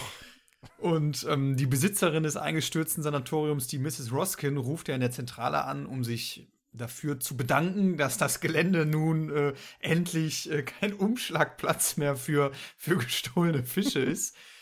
Und ähm, Justus schlägt Bob ja dann vor, geh du alleine zu ihr hin und ähm, Bob macht das ja auch und geht ja dann zu ihr hin und sie erzählt ihm dann ja auch etwas davon vom Sanatorium, was eingestürzt ist. Und da kommt ja auch zum zweiten Mal in der Folge das Thema Drogen auf, weil Zack Kennings hat ja am Anfang schon gesagt, er versteckt sich vor der Küstenwache, weil er in seiner Jugend oder in seiner ja, in seinen jüngeren Jahren äh, nicht ganz ein so äh, netter Kerl war und mit Drogen in Kontakt kam. Und sie erzählt dann ja auch davon, dass ähm, ihr damals von einem äh, Reporter Drogenschmuggel angedichtet worden ist, was ja alles nur quasi erfunden war. Und äh, es gab Drogenschmuggel ähm, oder Drogenhandel in ihrem Sanatorium, was von einem Mitarbeiter quasi ausging. Und Bob ruft dann seine Kollegen an und sagt quasi, hör mal Leute, irgendwas ist da faul. Wir waren zwar in der Grotte drin, aber scheinbar nicht in der, in der wir waren. Mrs. Roskin hat das zwar versucht, ihm weiß zu machen, dass sie in dieser Grotte waren, aber aufgrund von Zeitungsausschnitten und alten Bildern, die da, glaube ich, ich meine, er richtet von alten Fotos, die in dieser ja. Grotte gemacht worden sind, wo das Delfin, wo die Delfinschwimmerei auch stattfindet, weiß er dann, dass ähm, sie nicht in der eigentlichen Grotte waren, sondern scheinbar in einer anderen Höhle. Und er hat ja auch äh, gesagt, dass Miss, Miss Roskin ist jetzt Mrs. oder Miss Roskin? Ist mir egal, die Frau. Äh, Frau Roskin. Wird ja auch zitiert, ich habe das Gebäude über den einzigen überirdischen Zugang zur Grotte gebaut. Und da ist es ja dann auch, dass das Bob ja dann auch so ein bisschen stutzig macht, von ihren Beschrei Beschreibungen her äh, oder was man in der Zeitung liest und was sie ja entdeckt haben in der Grotte, dass es ja ein anderer Zugang quasi ist. Und er findet ja auch noch heraus, dass Zack Kenning für Miss Roskin gearbeitet hat. Und die Frage ist ja dann auch, beziehungsweise Justus sagt dann ja auch, dass ja sowohl Zack Kenning und Miss Roskin die beiden belügen. Und warum Zack Kenning das nicht einfach gesagt hat, dass er für sie gearbeitet hat. Weil im ersten Moment wäre da ja nichts Schlimmes dran, zu sagen, ich habe da als Pfleger gearbeitet. Und ich finde es da so ganz spannend, weil da ist ja dann wirklich der Punkt, wo man sich dann fragt, okay, was kommt denn jetzt noch? Also da wird die ja, ich meine, die wird ja als Verdächtige präsentiert on top, ne? Also warum ja. soll die die bitte anlügen und äh, alles? Und da ist wirklich der Punkt, wo man sich denkt, alles klar, die Alte hat auch Dreck am Stecken und wo sie da, also wo die Drogen dann da noch mal erwähnt worden sind, da denkt man sich, okay, also es geht jetzt nicht darum, dass sie auch Fische schmuggelt, sondern es geht schon in eine in eine größere Schmuggel äh, Schmuggelrichtung. Fand ich eigentlich so ähm, ganz spannend, zumal das ja äh, sehr schön, sehr schön rübergebracht wird, dieses Gespräch zwischen, zwischen Bob und, und ihr. Ähm, sie kommt ja eigentlich erstmal sehr unschuldig rüber. Ach Mann, das ist aber schön und ach ja, ich habe das Sanatorium gehabt und ach, das hätte ich nie gedacht, dass da sowas passiert. Und ähm, Bob ist ja dann, wenn er Justus und Peter anruft, also so richtig, so richtig On fire. Feuer und Flamme, ne? Er hat so richtig recherchiert und sagt, oh scheiße, Leute, die hat uns voll, die hat mich voll versucht zu verarschen und aber ich habe sie durchschaut. Und da merkt man auch, das ist halt wieder so ein richtig guter Bob. Er hat seine Hausaufgaben gemacht, er hat gründlich recherchiert und er riecht den Braten von der halt einfach, ne? Ja, er ist, er ist halt ähm, nach dem Gespräch mal zur Bibliothek, glaube ich, gefahren, hat er mal recherchiert und äh, ja, super Bob, entgeht halt nichts, ne? Ja. Ja, fand, fand ich richtig gut, muss ich auch sagen. Richtig, auf wieder angerufen hat und dann gesagt, die haben, die haben uns verarscht, die, die haben uns angelogen. Und äh, ich muss tatsächlich sagen, diese Drogengeschichte, die ist an mir vorbeigeflogen. Also das Zack Kenning und Ernsthaft? ja, Justus sagt das, das zwar, aber dachte ich mir, ja, mein Gott, dann haben die aber mit Drogen zu tun. Tauchen die Drogen halt nochmal wahrscheinlich irgendwie auf, aber fand ich jetzt nicht so, nicht so gravierend. Also da muss ich tatsächlich sagen, das erste Mal, wo Zack Kenning das so erwähnt hat, da ist mir das gar nicht so aufgefallen, weil es ist natürlich ein, er wird ja am Anfang als, als kommt ja als vermeintlicher Guter rüber. Und es ist halt eine, eine gute Erklärung, warum er sagt ja, warum äh, er sich versteckt hat. Ne? Also, das ist ja auch am Anfang, was man dann erst hinterher einem so bewusst wird in der Szene. Er fragt die drei ja richtig aus. Ne? Was habt ihr gesehen? Habt ihr mhm. noch mehr Bilder gemacht? Das ist am Anfang denkt man so, ah, der ist halt so neugierig und will dem Kollegen äh, auf die Spur kommen. Aber er macht ja eigentlich, also vermutlich, um wirklich zu wissen, was wisst ihr eigentlich? Ne? Habt ihr mich gesehen? Habt ihr das gesehen? Und, und das ist eigentlich ganz cool. Also das, das wird einem im Nachhinein dann nochmal so richtig bewusst. Und er macht die Roskin ja quasi auch im Endeffekt, ne? Sie nochmal ausfragen, ja, ja. um sie dann nochmal ein bisschen abzuklopfen und dann auf die Sicherheit, ja, danke, ne, ich alles erledigt für euch, halte mal die Füße still. Ja, aber da, das habe ich dann auch wirklich gemerkt, wohingegen beim, äh, hier beim Sarg, dass er so wirklich halt, wie Jonas schon meinte, er so dachte, okay, der ist vielleicht neugierig. Aber dass du das mit den Drogen wirklich nicht, da muss ich ganz ehrlich sagen, äh, an dem Punkt, wo dann eben halt äh, sie den äh, Zeitungsartikel erwähnt hat und äh, spätestens dann ab äh, da, wo Bob gesagt hat, ja, hier der Zack, der hat ja auch für sie gearbeitet und das mit den Drogen dann eben. Und dann sind mir nochmal die Delfine ins Gedächtnis gekommen und eben auch, dass gesagt wurde, ja, die wurden ja auch trainiert, dass sie eben an diese Schiffe schwimmen sollen. Und genau ab diesem Punkt war ich dann so, oh, oh, hast du gerade eventuell den Fall gelöst? Das wäre ja jetzt extrem witzig. Aber ähm, dass es dann wirklich so gekommen ist, das hat mich dann doch etwas überrascht. Ich bin mehr so ähm, Flipper orientiert. Ne? Ich bin ja per damals mal Kinder Flipper geguckt, kennt Nell wahrscheinlich auch nicht. Doch. Doch, kennst du Flipper? Ja. Schön. Siehst du, der war einfach lieber Delfin. Der hat geholfen. Das war quasi der, der, der Lassie der, der, der, des Meeres. ja, von daher, weiß ich, Drogen war mir. Ich glaube, ich war, war für, für mich auch für den Moment, dass ich so enttäuscht war. Irgendwie bin ich, da dachte ich mir, aber mir einfach so völlig egal gewesen im Moment. Und ich dachte, weißt du was, ja, dann kommen halt da Drogen ins Spiel und ja, soll mir doch egal sein. Irgendwie habe ich ja innerlich, glaube ich, so ein bisschen abgeschaltet, dachte mir, ja, der Fall bisher, der ist ja so äh, bergab gegangen, dass ich mir dachte, nee, also irgendwie, also das Hörspiel damals zum ersten Hören, muss ich sagen, ne? also jetzt nicht, nicht, das Buch, sondern das Hörspiel am ersten Hören, dachte ich mir, boah, der ist ja so abgesoffen, sprichwörtlich, dass ich mir dachte, boah, nee, also irgendwie, mach jetzt, ein, mach jetzt einfach Ende und Gutes. Dann kommen wir jetzt auch zum Ende. Und zwar ist es ja so, dass ähm, Justus und Peter sich vor dem Ozeaneum auf die Lauer legen. Sie sehen dann immer den gut verkleideten Sir Canning und der kaum verkleidete Anführer der Demonstranten von Red die Delfine. Und sie sehen, wie eben halt ein Delfin in den Kastenwagen äh, geladen wird und verfolgen sie Richtung Sanatorium. So, das muss ich sagen, ist kurz ins Buch gesprungen. Im Buch ist es so, dass ja Zack vorher nochmal nach Hause fährt, sich da dann verkleidet und dann kommen die, kommen Justus und Peter am Ozeaneum an und sehen dann eben halt diesen Demonstrantenanführer, wie er sich mit PIN-Code ähm, Zugang verschafft zum Ozeaneum, verfolgen ihn rein, weil sie haben ja auch den PIN-Code bekommen und zwar, ähm, das hätte ich vorhin erzählen können, hat ja Mrs. Stone, die Ozeaneum-Leiterin, hat ähm, ja Justus und Peter angerufen, äh, sie möchten bitte vorbeikommen. Sie musste ja Bob alleine zur Miss Woskin und dann hat, hat, sie, hat sie ihnen gesagt, sie hat den Code gegeben, sie hat sich bedankt und hat dann auch erklärt, warum er so einfach war, eben halt die, die, die Tiere für tot zu deklarieren. Weil es nämlich so ist, dass ja in dem Sand vom Aquarium auch Würmer und Bakterien sind und die die Fische ziemlich schnell zersetzen. Deswegen ist es nicht unüblich, dass eben halt Fische ähm, ohne Beweis als tot erklärt werden.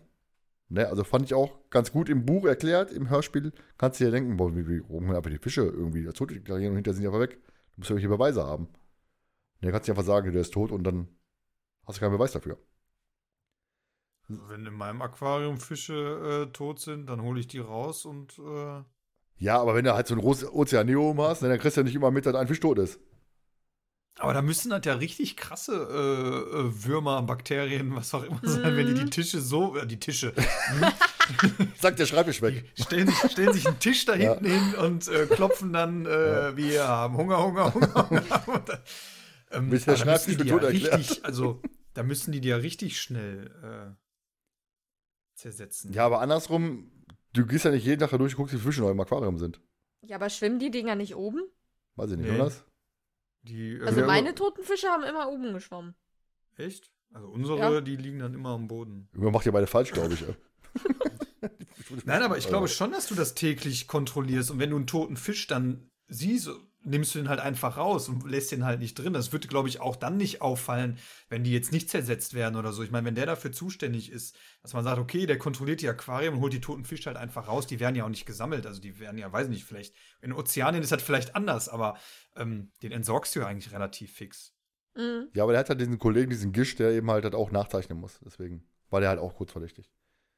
Nee, und ähm, jetzt zurück zum Ende. Den haben wir kurz eingeschoben. Und zwar ist dann das, das, Coole im Buch so, dass wir live dabei sind, wie halt der Delfin aus dem Becken geklaut wird, weil Justus und Peter sich in der letzten Reihe, in der letzten Zuschauerreihe verstecken und alles mit ansehen, wie halt dieser Demonstrantenanführer, dieser vermeintliche Demonstrantenanführer, diesen Delfin mit Zack Henning zusammen da rausholt. Heißt, da bin ich live dabei. Im Hörspiel ist halt so, die sitzen draußen am Parkplatz, gucken sich an, wie die beiden den Delfin rausschleppen und verfolgen sie dann. Fand ich ein bisschen, bisschen schade. Ne? Da fehlt so ein bisschen der, bisschen der Actionanteil, sag ich mal. Ist so, wir sitzen hier und warten, was passiert. Ja, definitiv. Ja, fand, ich ein bisschen, fand ich ein bisschen schade, muss ich sagen. Ja, und so, dann ist ja so, dass sie eben halt zum Sanatorium verfolgen. Ähm, da der kleine Tümpel ja, in dem Devlin die Fische gelagert hat, zu klein ist, wie wir ja wissen, kommt Lucius auch darauf, dass die eigentliche Grotte noch zugänglich sein muss. Da wird natürlich als Hörer natürlich auch wach. Moment, jetzt, spätestens jetzt kommst du ja auf die Idee, pass auf, das war gar nicht die Grotte gewesen, wo sie drin waren. Also nicht, nicht die eigentliche Grotte. Und nachdem halt Justus und Peter den Wagen, also ihren Wagen von der Insel abgestellt haben, versuchen sie halt Bob zu erreichen. Klappt's aber nicht. Warum, erfahren wir ja später.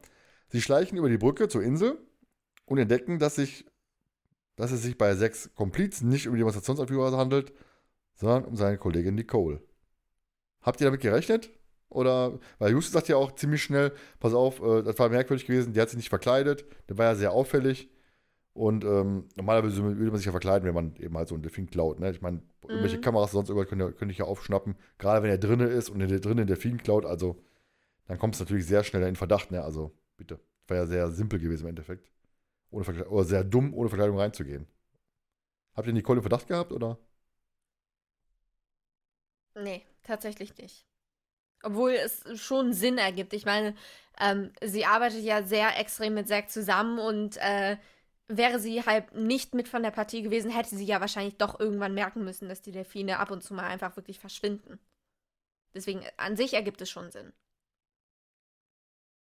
Jonas? Um, äh, ich, könnte jetzt, ich könnte jetzt Thomas zitieren. Seit Brittany vertraue ich keiner weiblichen Person im drei Fragezeichen-Universum. Außer, außer äh, Mathilda. Aber, außer Tante Mathilda. Ja, aber ich muss ganz ehrlich gestehen, ähm, man hat sie auch nicht als, äh, also ich habe sie auch nicht als Bösewicht wahrgenommen. Vielleicht liegt so ein bisschen daran, dass sie so die Suko-Rolle eingenommen hat, weil sie hat nämlich auch keinen Nachnamen. Also vielleicht heißt sie auch Nicole Nicole. Also Suko heißt ja auch nur Suko Suko in äh, bei John Sinclair. Ähm, aber ich glaube, dass selbst wenn du eng mit jemandem zusammenarbeitest, es nicht immer unbedingt merkst. Ja, Nicole hat auch wirklich wenig Sprechanteil im Endeffekt. Ne? Sie ist ja wirklich nur bei dem Delfinarium, glaube ich, bei der Delfinshow, glaube ich, dabei. Dann, dann war es das, glaube ich. Ne? Ja. ja. ja. es gibt, es gibt da auch eine, ähm, wenn Sie das äh, irgendwann äh, beobachten, Sie die beiden ja dann auch in der, in der Höhle und äh, ich glaube da, äh, ich weiß gar nicht, ob Justus äh, Peter fragt, so was sie machen und Peter sagt dann einfach nur so, jetzt machen Sie den Delfin nass das ist halt einfach so. Ist, weil ich habe gedacht, diese Info ist jetzt auch super wichtig. Also irgendwann kommt es äh, so zum, zum Ende immer, sie machen jetzt den Delfin nass. Also, das ist halt richtig gut. Ja, ähm, Justus und Peter verfolgen die beiden halt ähm, dann ins Sanatorium und sehen, dass dieses Gitter vor diesem Treppeneingang, der verschüttet ist, geöffnet ist. Und ähm, da sind Wassertropfen. Dementsprechend muss halt dieser Delfin irgendwie da durch sein mit seinen beiden Komplizen. also Und eben halt ein ganz simpler Mechanismus, eine, eine Treppe, meine ich, war es. Ähm, kann Justus immer diesen Geheimgang zur Grotte öffnen. Und in, dann kommt sie in die Grotte rein. Man stellt sich vor, wirklich dieser Geheimgang, die kommt, die kommt da durch und denkst dir sofort, Moment, Moment, riesengroßer Raum, du hast da wirklich diese Grotte direkt vor Augen, wie auf dem Cover quasi, so ähnlich, sag ich mal, ne? Hast ja direkt vor Augen, nur ein bisschen weniger Steine, mehr Wasser im Endeffekt. Ja. muss ich sagen. Ähm, ja, in der Grotte befindet sich nicht nur der riesige See, sondern auch ein Gewächshaus, was sich ja später als Drogenlabor herausstellt. Und wo ich mir schon dachte, okay, jetzt läuft bei euch. Ne, also, die hätten ja jetzt Gras angebaut, gesagt, ja, komm, weißt du was, das geht doch wahrscheinlich noch irgendwie, aber die, die ja richtig am Kochen sind, also, oder über Zusammenstück, keine Ahnung, wie das funktioniert. Wie gesagt, ich bin, äh, bin ja nicht so affin, was die ganze Geschichte angeht. Ne, also keine Ahnung, was die jetzt genau gebraut haben für Zaubertrank. Ne, von also daher. Also der, der, äh, der Punkt ist, ähm, da kann ich dir wirklich empfehlen, guck dir mal auf Disney Plus ähm, die Serie mit, ich weiß nicht, Mariana von Zeller oder so, die halt tatsächlich solche Leute äh, interviewt und begleitet. Hat die mit vielen Drogen schmuggeln? Nein, aber wo es auch um, um Schwarz, äh, Schwarzmärkte hautnah heißt die, heißt die Serie. Ähm, Und es ist tatsächlich so, du viel brauchen die, glaube ich, gar nicht. Natürlich, Mhm. die machen es weiß Bescheid. teilweise Okay. zu Hause in ihrer Küche, ne? Also, ähm, also ich glaube schon, dass es durchaus möglich ist, bei dem Platz, den die hatten, es wirklich professionell da unten äh, zu machen. Ja, glaube ich auch. Aber ich weiß nicht, ich finde halt diese zwei Mann und meinetwegen, ja, ich sag mal, diese zwei bis drei Mann äh, Flotte da fand ich ein bisschen. Du brauchst aber wirklich tatsächlich nicht viel. Also nicht, dass ich das jetzt aus Erfahrung weiß. Also eigentlich schon, aber Was? ähm, in Chemie hat uns unser Chemielehrer mal ähm, erstens erklärt, wie man tatsächlich dann eben diese Drogensachen mit den verschiedenen Bunsenbrennern und Reagenzgläsern, was man da eben für eigentlich braucht. Und das war ja extrem wenig. Und dann haben wir auch aus Rotwein einmal kurz, äh, ich weiß gar nicht, hochprozentigen irgendwas Alkohol, klar. destilliert. Und deswegen, ja, also man braucht nicht wirklich viel. Wir haben damals gerade mal zwei ähm, Tische aneinandergestellt und das war's. Und man muss halt wirklich nicht viel machen. Das baust du auf, dann musst du aufpassen, dass die Hitze richtig eingestellt ist. Zumindest war das bei dem Wein so. Und dann läuft das quasi von selber. Liebe Lehrer da draußen. Es kann nicht sein, dass unsere Nell sich Spaghetti bestellt, aber Drogen kochen kann. Theoretisch. Also, irgendwann macht ihr falsch in eurem Unterricht. Ja, aber ich muss, ja mal, mal, mal ähm, ganz ehrlich sagen, ich meine, denk mal nur an Breaking Bad. Ich meine, ich gesehen, die ja. kochen in einem Campingwagen.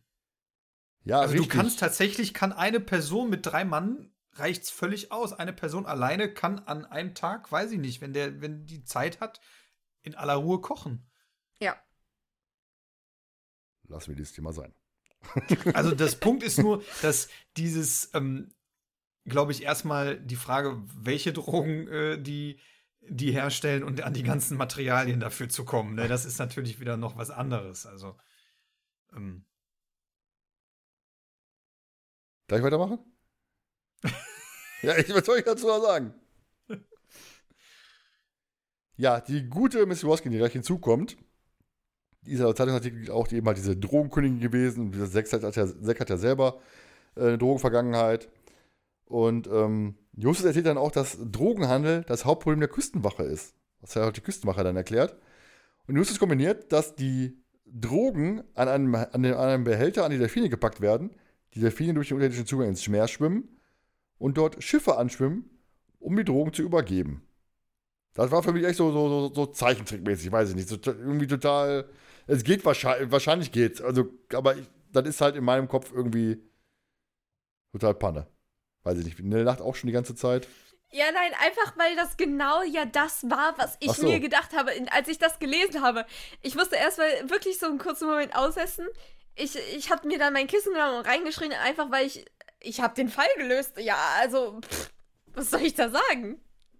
Das war mich so typisch so Flipper-mäßig, muss ich sagen. Flipper-Lassie-mäßig, so, ne? Oh, oh, oh, okay, drei, drei Tote bei der großen Eiche, ich weiß Bescheid. ja. Ne? Also, ganz, ganz, ganz strange für mich. Also, weiß ich irgendwie, es könnte auch an mir liegen, um Gottes Willen. Jonas schweigt vor sich hin. Ja, ich glaube, das ist einfach, ähm, da ist auch so für mich der Punkt, der, ich meine, die Erklärung am Anfang bei der Delfinshow war ja da. Ne? Man, also Delfine sind gut zu dressieren, äh, ich sag mal mehr oder weniger. Delfine sind ja auch nicht dumm. Also man weiß ja, dass Delfine sehr intelligente Wesen sind. Sind ja auch Säugetiere, Und diese Fische. Erklärung auch mit, ja, die wurden im Zweiten Weltkrieg eingesetzt, um Bomben äh, an die Schiffe äh, zu bringen und alles. Ähm, das ist aber für mich so der Punkt, der so ein bisschen, der auch nicht so wirklich in mein drei Fragezeichen-Universum so irgendwie reinpasst, auf die eine Art und Weise. Natürlich könnte man jetzt argumentieren, ja, aber Todesflug, ne? Aber, aber ich bin ja nun mal verantwortlich für Partys und Trash und das ist ein ganz. Ja, ich will jetzt nicht so, so zu viel äh, vorwegnehmen für, für, fürs, fürs, fürs Kommt Ende, wenn wir alles aufs? Ähm, ja, es, irgendwie ist es doch ganz witzig. Warum schwimmen wir nicht einfach weg? Ihr seid frei. Haut ab. Ja, weil die dressiert worden sind. Also trotzdem. außerdem, was sollen die? Wenn du mal überlegst, diese Delfine, sei es jetzt, dass die Drogen schmuggeln, äh, Schmuggeln. die Drogen schmuggeln oder nicht, äh, die sind höchstwahrscheinlich in diesem Ozeaneum, Ja.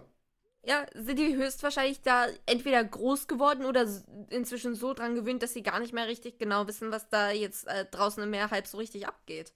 Vielleicht sind sie auch selber drogenabhängig und kommen deswegen wieder zurück. Drogenabhängige It's- Delfine. Die, die Möglichkeit, die ist gar nicht so, so abwegig, die Tiere abhängig zu machen von gewissen. Ja, und vielleicht war so ein Beutel undicht gewesen. Plötzlich mal Donnerschwarz. Äh, nee, noch eine andere Folge. Ja, boah, Ich glaube, das der Punkt ist einfach so der, was für dich das so- statt Drogen fände ich viel geiler, ey. das sind wieder so Sachen. Ich sage ja, ich glaube, dass der Punkt ist einfach der, dass du sagst ja selber, du hast ein ganz spezielles Drei-Fragezeichen-Universum. Und ich finde auch, dass Drogen nicht unbedingt, die passen auch nicht so wirklich in mein Universum rein. Ich meine, wir erinnern uns nur an die Folge, ich weiß gar nicht mehr jetzt genau welches war, aber wo Peter meinte, was gibt es denn Schlimmeres als Diebstahl oder Einbruch? ne? also, Ja, äh, hier, unser Mr. Grey. ja, genau, stimmt, genau. Äh, Botschaft aus der Unterwelt, Ja. ne? Und ähm, deswegen habe ich ja gesagt, am Anfang schon. Die Box wird aufgemacht und wenn da jetzt Schmuggelware drin wäre, die nicht irgendwie ein Lebewesen ist, ein Tier ist oder so, hätte ich es, glaube ich, richtig gut gefunden. Hätte es eine richtig coole Folge werden können. Und er denkt sich, was labern die beiden alten Männer davon? Drogen so voll cool. Ich kann selber welche kochen. Also von wegen, dass das nicht ins Drei-Fragezeichen-Universum Ja. passt. Wir haben mindestens drei Fälle mit Drogen bei den drei Fragezeichen. Doppelmixer? Ja, Rauschgift hier jetzt auch. Wenn du weißt, was ich meine? Das Schlimme ist, ich glaube, ich finde alles scheiße. Ja, das sind sie auch häufig. Oder hier flüsternde Puppen. Fand ich gut. Ja, aber deswegen, ähm, es, es kommt halt schon öfters vor. Und äh, wirklich auch allein wirklich in den Sportfolgen, wo es um Doping geht. Ja, das heißt jetzt, du hast, du hast ja gerade die drei, die drei entgegen die Kamera. Ja, weil es kommt durchaus öfters vor. Nell hat jetzt drei Folgen aufgezählt von über 220. Wenn ich mir die Folgenliste hier auf meinem Handy angucke, kann ich dir mindestens drei oder mehr sagen, in denen es um Drogen geht. Oder es kann ja durchaus, es ist ja okay, wenn es öfters vorkommt. Das mag ja alles sein. Es gibt Folgen, wo es vielleicht irgendwie für mich auch zusammenpasst oder nicht. Drogenschmuggelnde Delfine gehören für den Thomas jetzt nun mal nicht so dazu. Ist ja auch völlig in Ordnung. Also für mich ist es ein, es ist ein toller Trash-Faktor. Es ist aber jetzt nicht so, dass ich sagen würde, boah, mega geil. Würde ja der Fina auf der Straße stehen, Drogen verkaufen, wäre schon wieder lustig, ne? Aber so. ja, kommen wir zum Ende. Ist dann so, dass eben halt Justus und Peter, wie es denn sein muss, erwischt werden von Zack und ins Labor geführt werden. Lustigerweise ist ja ein Buch ja noch wesentlich spannender, Nell, ne? Kannst du Ja, daran erinnern? definitiv. Und zwar ist es so, dass sie sich in den Becken zu dem Delfin gesellen und sich dort verstecken, um alles Ja. zu beobachten. Und Zack erwischt sie halt dann da. Ne, kommt mal da raus. Das aber nur, weil die Scheißtiere dann anfangen bei den beiden da, also äh, da, als ich das gelesen habe, war ich auch echt nur, ey, könnt ihr euch irgendwie, also das ist jetzt, aber können die sich nicht irgendwie verpissen oder so? Sollen zu Sushi verarbeitet werden? Sollen die jetzt nicht auffliegen lassen? Hallo? Tierquälerin. Ah ja, ich bin jetzt eine Tierquälerin, Du wo du die ganze Zeit von der Sushi-Mafia geredet hast. Sicher, Thomas, Ja, ich, sicher. will- ich will ja nicht verarbeiten, dann macht ja die Mafia. Du wolltest sie gerade verarbeiten lassen. Ich kann einfach nicht gewinnen. Das ist korrekt. Denn wie du ja weißt, Er ist für mich ein, ein Garant des Wissens. Ich sollte diesen Ton wegnehmen, aber ich kann leider nicht. das ist korrekt. Ja, bevor etwas passiert, kann natürlich dann Bob einstreiten. Mitsamt seiner Kavallerie der Küstenwache. Und Bob erzählt dann eben halt, dass er bereits auf der Insel war. Er wollte zur Höhle, zur, zur alten Devlin-Höhle, sag ich mal, um nach Hinweisen zu suchen. Ist halt abgerutscht, hat sich eleganterweise den Fuß gebrochen. Eine kleine Referenz oder äh, Parallele zur Ge ähm, Gespensterschlossfolge, ne? ne? Du Ja. ja auch, du weißt das wahrscheinlich nicht. Dass sich Bob eben halt in der Gespensterschlossfolge den Fuß gebrochen hat und deswegen erstmal zu Hause bleibt. Und auch nicht so mobil, mobil unterwegs ist. Und wie es halt so ist bei Bob, er hat eben auch sein, sein Handy ins Wasser fallen lassen. Der Depp. Deswegen konnten sie ihn auch nicht erreichen, logischerweise. So, ähm, Bob konnte allerdings die Küstenwache auf sich aufmerksam machen. Und die haben ihn dann gerettet. Er führte halt die Küstenwache in die Ruine. Und da dieses Gitter an der Treppe offen stand, wusste Bob, pass mal auf, hier geht's weiter. Hat dann relativ schnell auch den ähm, Eingang, diesen Geheimgang gefunden und ist dann ja in die Küstenwache einmarschiert und dann haben sie eben halt die Drogenbande hochgenommen. Das war Ja. der Fall. Dieses Ende, Jonas. Und da ist ja noch ganz äh, interessant, Zack wirkt Peter ja dann noch äh, total wild und Mrs. Roskin sagt noch, was machst du da? Und Peter hörst so richtig so Röcheln. und er sagt dann einfach nur so, wir brauchen eine Geisel. Da mach ich kaputt. ähm, aber mal kurz, wenn ich, ich kann auch vollkommen falsch liegen, aber er wirkt ihn doch jetzt nicht irgendwie wirklich so, sondern ich, ich dachte eher, dass er ihn so halb hier mit dem Arm halb so nimmt. Also kurze Anweisung an die Hörer, die das nicht sehen konnten. Nell hat gesagt, er wirkt nicht so mit den Armen wie bei wie Huma und Bart, ne? nicht in die Richtung, sondern eher, äh, dass sein Arm nicht quasi mit nach hinten zieht. Oder Ja, oder halt diese typische Situation, wo der Bösewicht im Film halb den einen Arm um den Hals der Person Ja, gelegen hat und mit der anderen eine Kopf. Knarre an den Kopf ja, oder hält. so. Ja, gehe ich von aus. Vor allem ist mir gar Ja. nicht so aufgefallen, muss ich ganz ehrlich Das gestehen. hört man doch total. Ey. Ja, Und ich glaube, Peter sagt am Ende sogar noch, machen Sie das nie wieder. ich glaube, ich, mein, ich glaube mittlerweile mein innerer Peter-Filter, weil ich weiß, Nell feiert den sowieso total ab, von daher. Ja, und Justus, Justus feiert ja aber noch Bob ab, ne? Weil Justus Mhm. sagt, und das alles mit einem gebrochenen Fuß, ja. Ja. Und er feiert den halt richtig ab. Äh. Ist halt super Bob in der Folge. Finde ich überragend. Ja, das stimmt.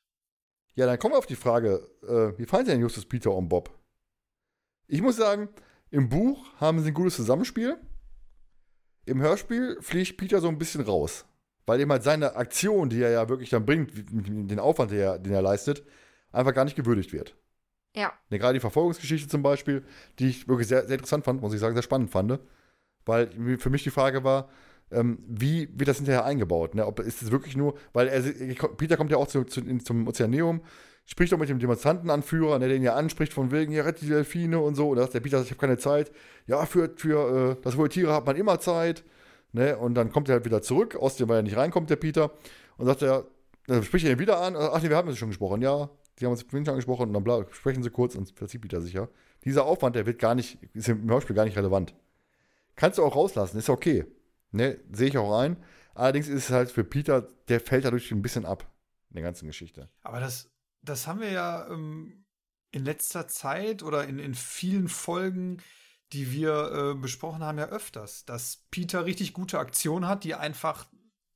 Du, du, du, also, ich sag mal, für mich als jemand, der jetzt die, die Bücher nicht alle liest, sondern die Hörspielfolge hört, denkt dann, ja, okay, Peter äh, ist mal wieder total unterm Radar gewesen und dann haben wir unsere Besprechung und dann hörst du, ah, Peter hat die geile Aktion gehabt und Peter hat die Aktion noch gehabt. Zauberspiegel, war auch so. Und genau, stimmt, genau, Zauberspiegel war es ja auch so. Ähm, wo du dir denkst, ist eigentlich total schade, weil du hast jetzt gerade selber gesagt, du hast selber im Buch haben die ein tolles Zusammenspiel. Ja. Und im, im Hörspiel ist es, ist es halt nicht so. Ja, auch die Szene, die ich vorhin gemeint habe, ne, mit, wo Justus halt in diesem Büro ist, äh, Peter lenkt den Wachmann ab und dann, und Ja. dann rufen sie halt Bob an. Peter möchte ihn auch anrufen, er erreicht, er erreicht ihn aber nicht, er schickt ihm nach, er erreicht ihn nicht. Und Justus hat ihn schon alarmiert. Und Bob kommt dann zu Hilfe mit Zack Canning. Also, ähm, da hast du ja auf jeden- ein schönes Zusammenspiel da drin. Das fehlt halt in, in vielen Hörspielen mittlerweile, geht so ein bisschen ab, damit Justus der große Sieger der, der Runde ist im Endeffekt und ein großes Happy End hat, weil er ja diesmal nicht hatte. Diesmal ist ja Bob derjenige, der ganz groß auftrumpft. Ne, Justus ist typischer Justus, hat irgendwie das große Finale, hat allerdings immer viele Geistesblitze von wegen, ja, die machen hier Drogen und so weiter, die haben Drogenvergangenheit. Ähm, der hat so ein bisschen dieses, dieses Zusammenpuzzeln der einzelnen Teile in, in, der, in der Folge. Ja, und äh, es ist ja auch am, am, am Ende so, dass äh, die sind ja dann, die Küstenwache hat die ja dann überwältigt und dann fragt der Miss Roskin ja dann nochmal, darf ich Ihnen jetzt trotzdem noch, darf ich Ihnen jetzt dennoch eine Frage stellen und die sie mir dann beantworten, die sie mir vorher nicht beantworten wollte. Also da hat sie ihn ja so auflaufen lassen und dann kommt ja die Küstenwache und dann fragt er sie ja nochmal, ob sie ihm die Frage dann doch noch beantworten würde. Also das ist halt dann auch ähm, ganz witzig, weil klar, es dient natürlich auf der einen Seite, um dem Hörer mehr, äh, mehr Informationen noch zu geben, aber es zeigt ja auch so diesen Wissensdrang von Justus. Die er gibt Neugierde, sich ja. nicht damit zufrieden, dass die überführt worden sind, sondern er muss halt auch wirklich wissen, bis ins kleinste Detail, wie ist das und das abgelaufen. Ja, richtig. Finde ich auch völlig, völlig okay. Also ich finde ihn jetzt nicht übertrieben dargestellt in dieser Folge, Justus. muss ich sagen. Ja, und Bob, äh, habe ich, glaube ich, schon häufig genug gelobt jetzt in, in dieser Folge. Der ist ja wirklich äh, derjenige, der wirklich sehr viel vorantreibt. Er hat ja die, gerade diesen, äh, diesen Hint auf äh, Miss Woske, dass, er gelogen hat. Ähm, das große Finale hat er ja auch im Endeffekt, wobei es aber auch nicht zu drüber ist, obwohl er hat den Fuß gebrochen davon ab. Ne, äh, aber Bob war für mich in dieser Folge überragend, muss ich sagen. Nell, Nell nickt mitleidend. Ne, also sie, sie leidet richtig. Nee, ist nicht mitleidend, so. ist nicht mitleidend. Du wirst, du wirst dich gleich noch wundern, glaub mir. Du hast noch Kommentare Also zu Bob, oder? Nee, also ich finde ich finde auch, also er hat, obwohl er jetzt ähm, vermeintlich, also wenn ich jetzt so, so zurück mich erinnere, da wie ich die Folge gehört habe, obwohl er vermeintlich für mich persönlich, korrigiert mich, wenn ich falsch liege, wenig Redeanteil oder, oder wenig bewusste Szenen hat, hat er aber die Szenen, die für mich wichtig sind, um ähm, zum Ende hin halt den, den, den, den eigentlichen Fall um die, um die Grotte äh, zu lösen. Weil ich meine, wenn er nämlich in die, wenn er nämlich Justus und Peter anruft, ist Justus, meine ich zumindest, ja auch noch davon überzeugt, der kann doch gar nicht sein, wir waren noch in der Grotte und äh, so, er, so, es ist ja erst so, dass Bob ihn ja dann erstmal davon überzeugt mit diesen ganzen Hinweisen, die er halt wirklich recherchiert hat. Ja. Auch wenn man diese Recherche jetzt nicht aktiv mitkriegt, aber man weiß einfach zu dem Punkt, yo Bob, du hast mal wieder endlich deinen ganzen, dein, dein Job wurde mal wieder gewürdigt in einer Folge und du hast mal wieder äh, die, den, den Titel Recherchen und Archiv mal wieder richtig würdig vertreten. Dann die Frage, Nell, an dich, als, als, als allererstes. Dein Fragezeichen der Folge. Ach, jetzt wirklich an mich als allererstes. Ich will's Ja, hören. okay. äh, tatsächlich, ähm, das ist jetzt aber nicht mitleidig, ich finde es auch nicht schade, hat er sich redlich verdient. Äh, ich sage mit Stolz Bob. Einfach aber auch, ähm, wie Jonas gerade eben meinte, er hat nicht, also er hat schon einen gewissen Sprechanteil, aber vor allen Dingen hat er für mich wirklich, auf, auch im Buch, vor allen Dingen, weil ähm, da die Lieblingsszene äh, von mir ja wirklich ist, die, wo er äh, einmal kurz abstürzt, dann da unten wirklich liegt und erstmal ein bisschen hilflos drauf ist. Ich fand das wirklich gut geschrieben. und, äh, aber er hat halt wirklich gute Szenen, er hat gute Einfälle, wenn man mal an den Steinschlag jetzt zum Beispiel zurückdenkt, beim Ende des ersten Falls in Anführungszeichen. Äh, und er ist halt, auch wenn man es wie gesagt nicht mitbekommt, wirklich in seinem Element. Wo er dann ja auch Justus überzeugt und deswegen Bob. Jonas, kannst du dich anschließen oder? Ja, ich sage, ich meine, ich habe es ja im Grunde Gerade schon gesagt, äh, ne? Genau. Ja. bleibe ich so bei dem, was ich äh, gerade schon gesagt habe und schließe mich dem an. Ja, mehr brauche ich auch nicht hinzufügen. Bob, Fragezeichen der Folge. Dann die große Frage, die Nebenfigur der Folge. Da haben wir ja nicht- gar nicht so viel zur Auswahl. Im Endeffekt, ne? Ihr überlegt noch? Wer möchte anfangen von euch beiden? Ich fange gerne an. Also, Ja, dann hau raus. Wolltest du doch, oder? Nee, mach ruhig. Ähm, also, äh, ich muss jetzt doch noch, also Zack, einfach, aber nur wegen Martin May. Ich finde ihn einen richtig geilen Sprecher. Ich mag auch den Charakter, wie gesagt, Zuko extrem gerne.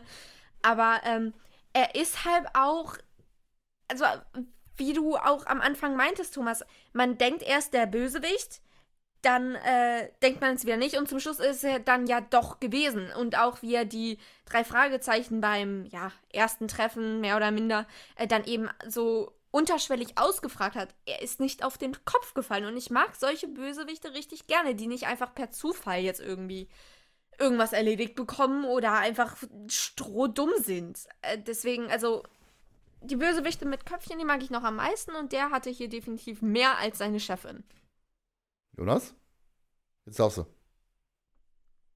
Ja, es ist ja eigentlich ganz klar, wer die Nebenfigur der Folge ist, ja ganz klar der Delfin, ne? Also den Auftritt. Und nee, ich muss ähm, mich in dem Fall, ähm, was heißt muss, oder ich, ich schließe mich in dem Fall Nell einfach an, weil es jetzt nicht davon, nicht vom Sprecher abhängig, aber einfach von, von dem Punkt, die, ja, Nell hat es schon gesagt, am Anfang denkst du, er ist böse, dann doch nicht und fragt halt viel und am Ende merkst du dann halt, okay, er ist doch böse und sagst dann so, ah, darum hat er gefragt, wegen hat er gefragt, wegen, habt ihr noch mehr Fotos gemacht, habt ihr noch mehr gesehen, ne?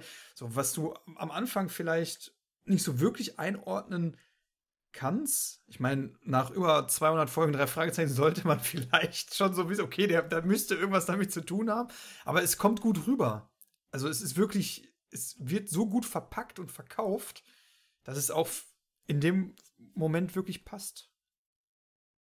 Ja, ich äh, schließe mich dem nicht an, denn meine Figur der Folge, gesprochen von Werner Wilkening, ist äh, Caden Devlin.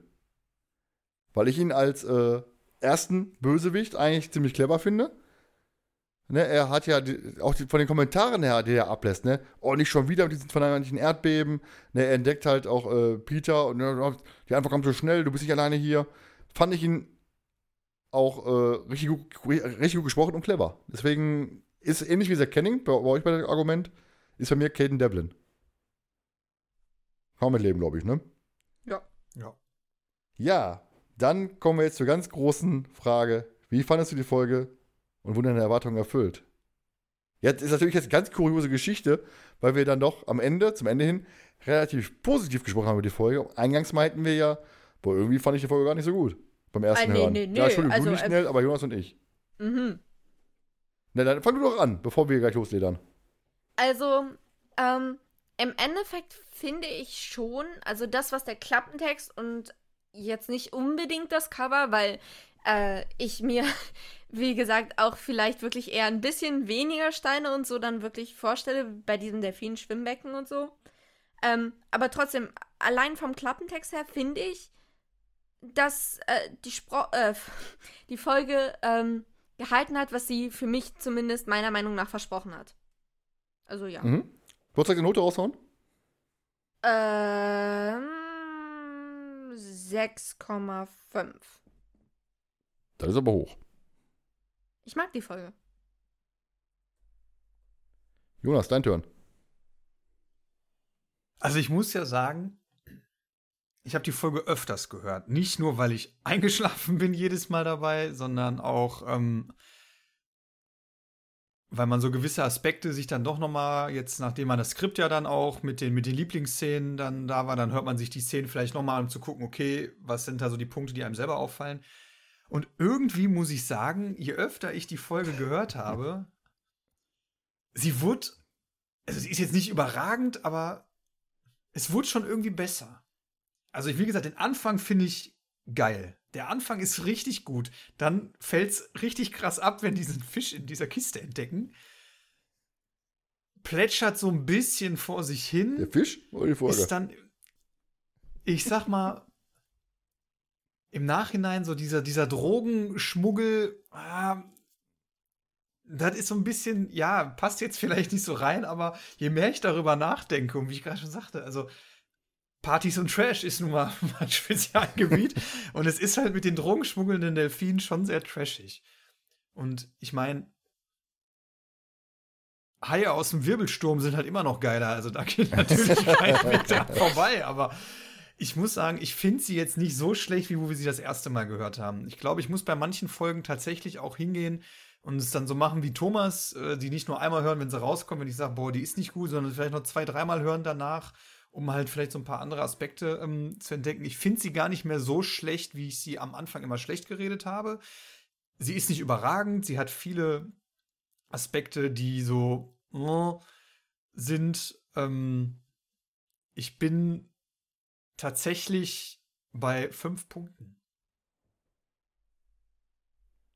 Ja, doch relativ hoch, ne? Also dafür, dass wir sie am Anfang so niedergemacht haben, auch in unseren anderen Podcast-Besprechungen haben wir sie ab und zu mal erwähnt und gesagt, boah, ich hoffe, ich hätte die für immer geschwiegen, die Grotte. Also wäre besser gewesen. Ja, ich muss auch sagen, beim Lesen vom Buch, diese einzelnen Aspekte, ja noch, noch aufkommen, oh, ne, ich klopfe gleich auf die Schulter, ich sehe jetzt schon kommen. Also wenn ich gleich Stopp drücke, dann werde ich hier ganz schnell gucken, dass ich hier rauskomme, bevor ich von Nell noch der ganze Gelaber anhören muss. Von wegen habe ich doch gesagt. Nee, aber ähm, diese Aspekte, die im Buch noch auftauchen, die gefallen mir noch richtig gut, die gefallen mir richtig gut.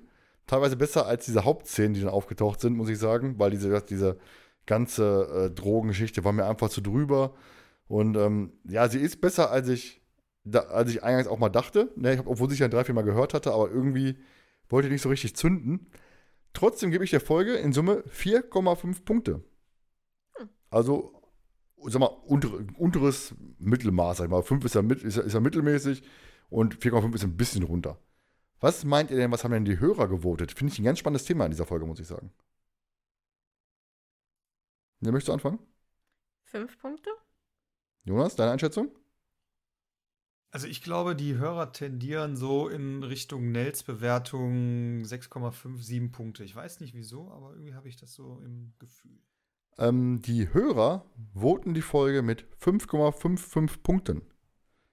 Und damit landet die Schweigende Grotte knapp vor dem Jahrhundertstein auf Folge 30.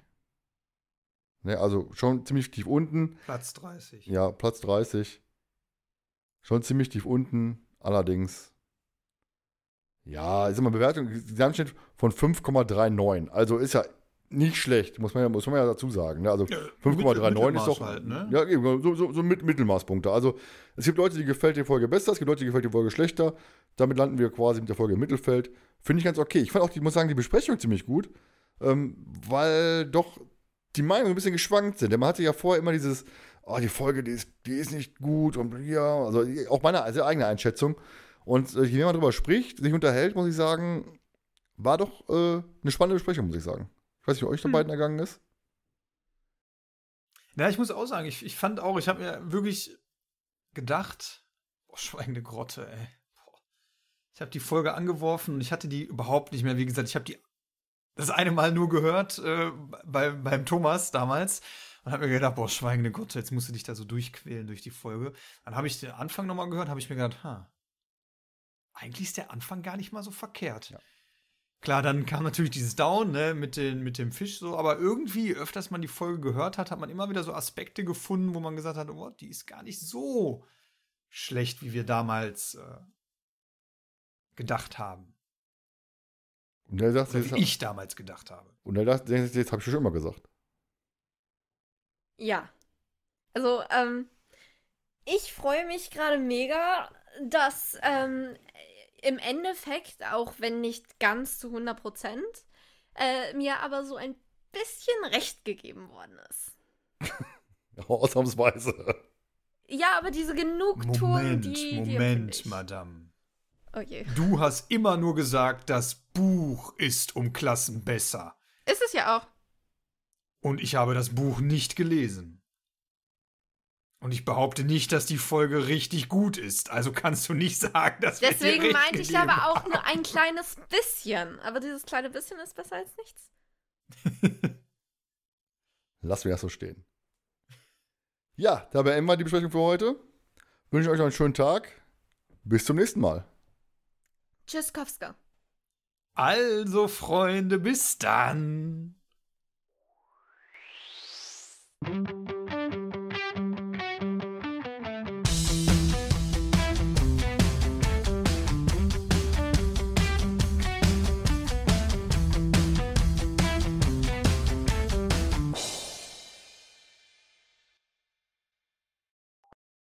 Kurz, äh, hier muss ich kurz Pause machen. Ich muss kurz mit meiner Schwester schimpfen. Die hat Ja. eine Freundin da und die macht gerade ganz viel Scheiße. Okay. Oh, das Slide-Buch, was gehört? Nichts, wir machen nichts. Warum brennt das hier?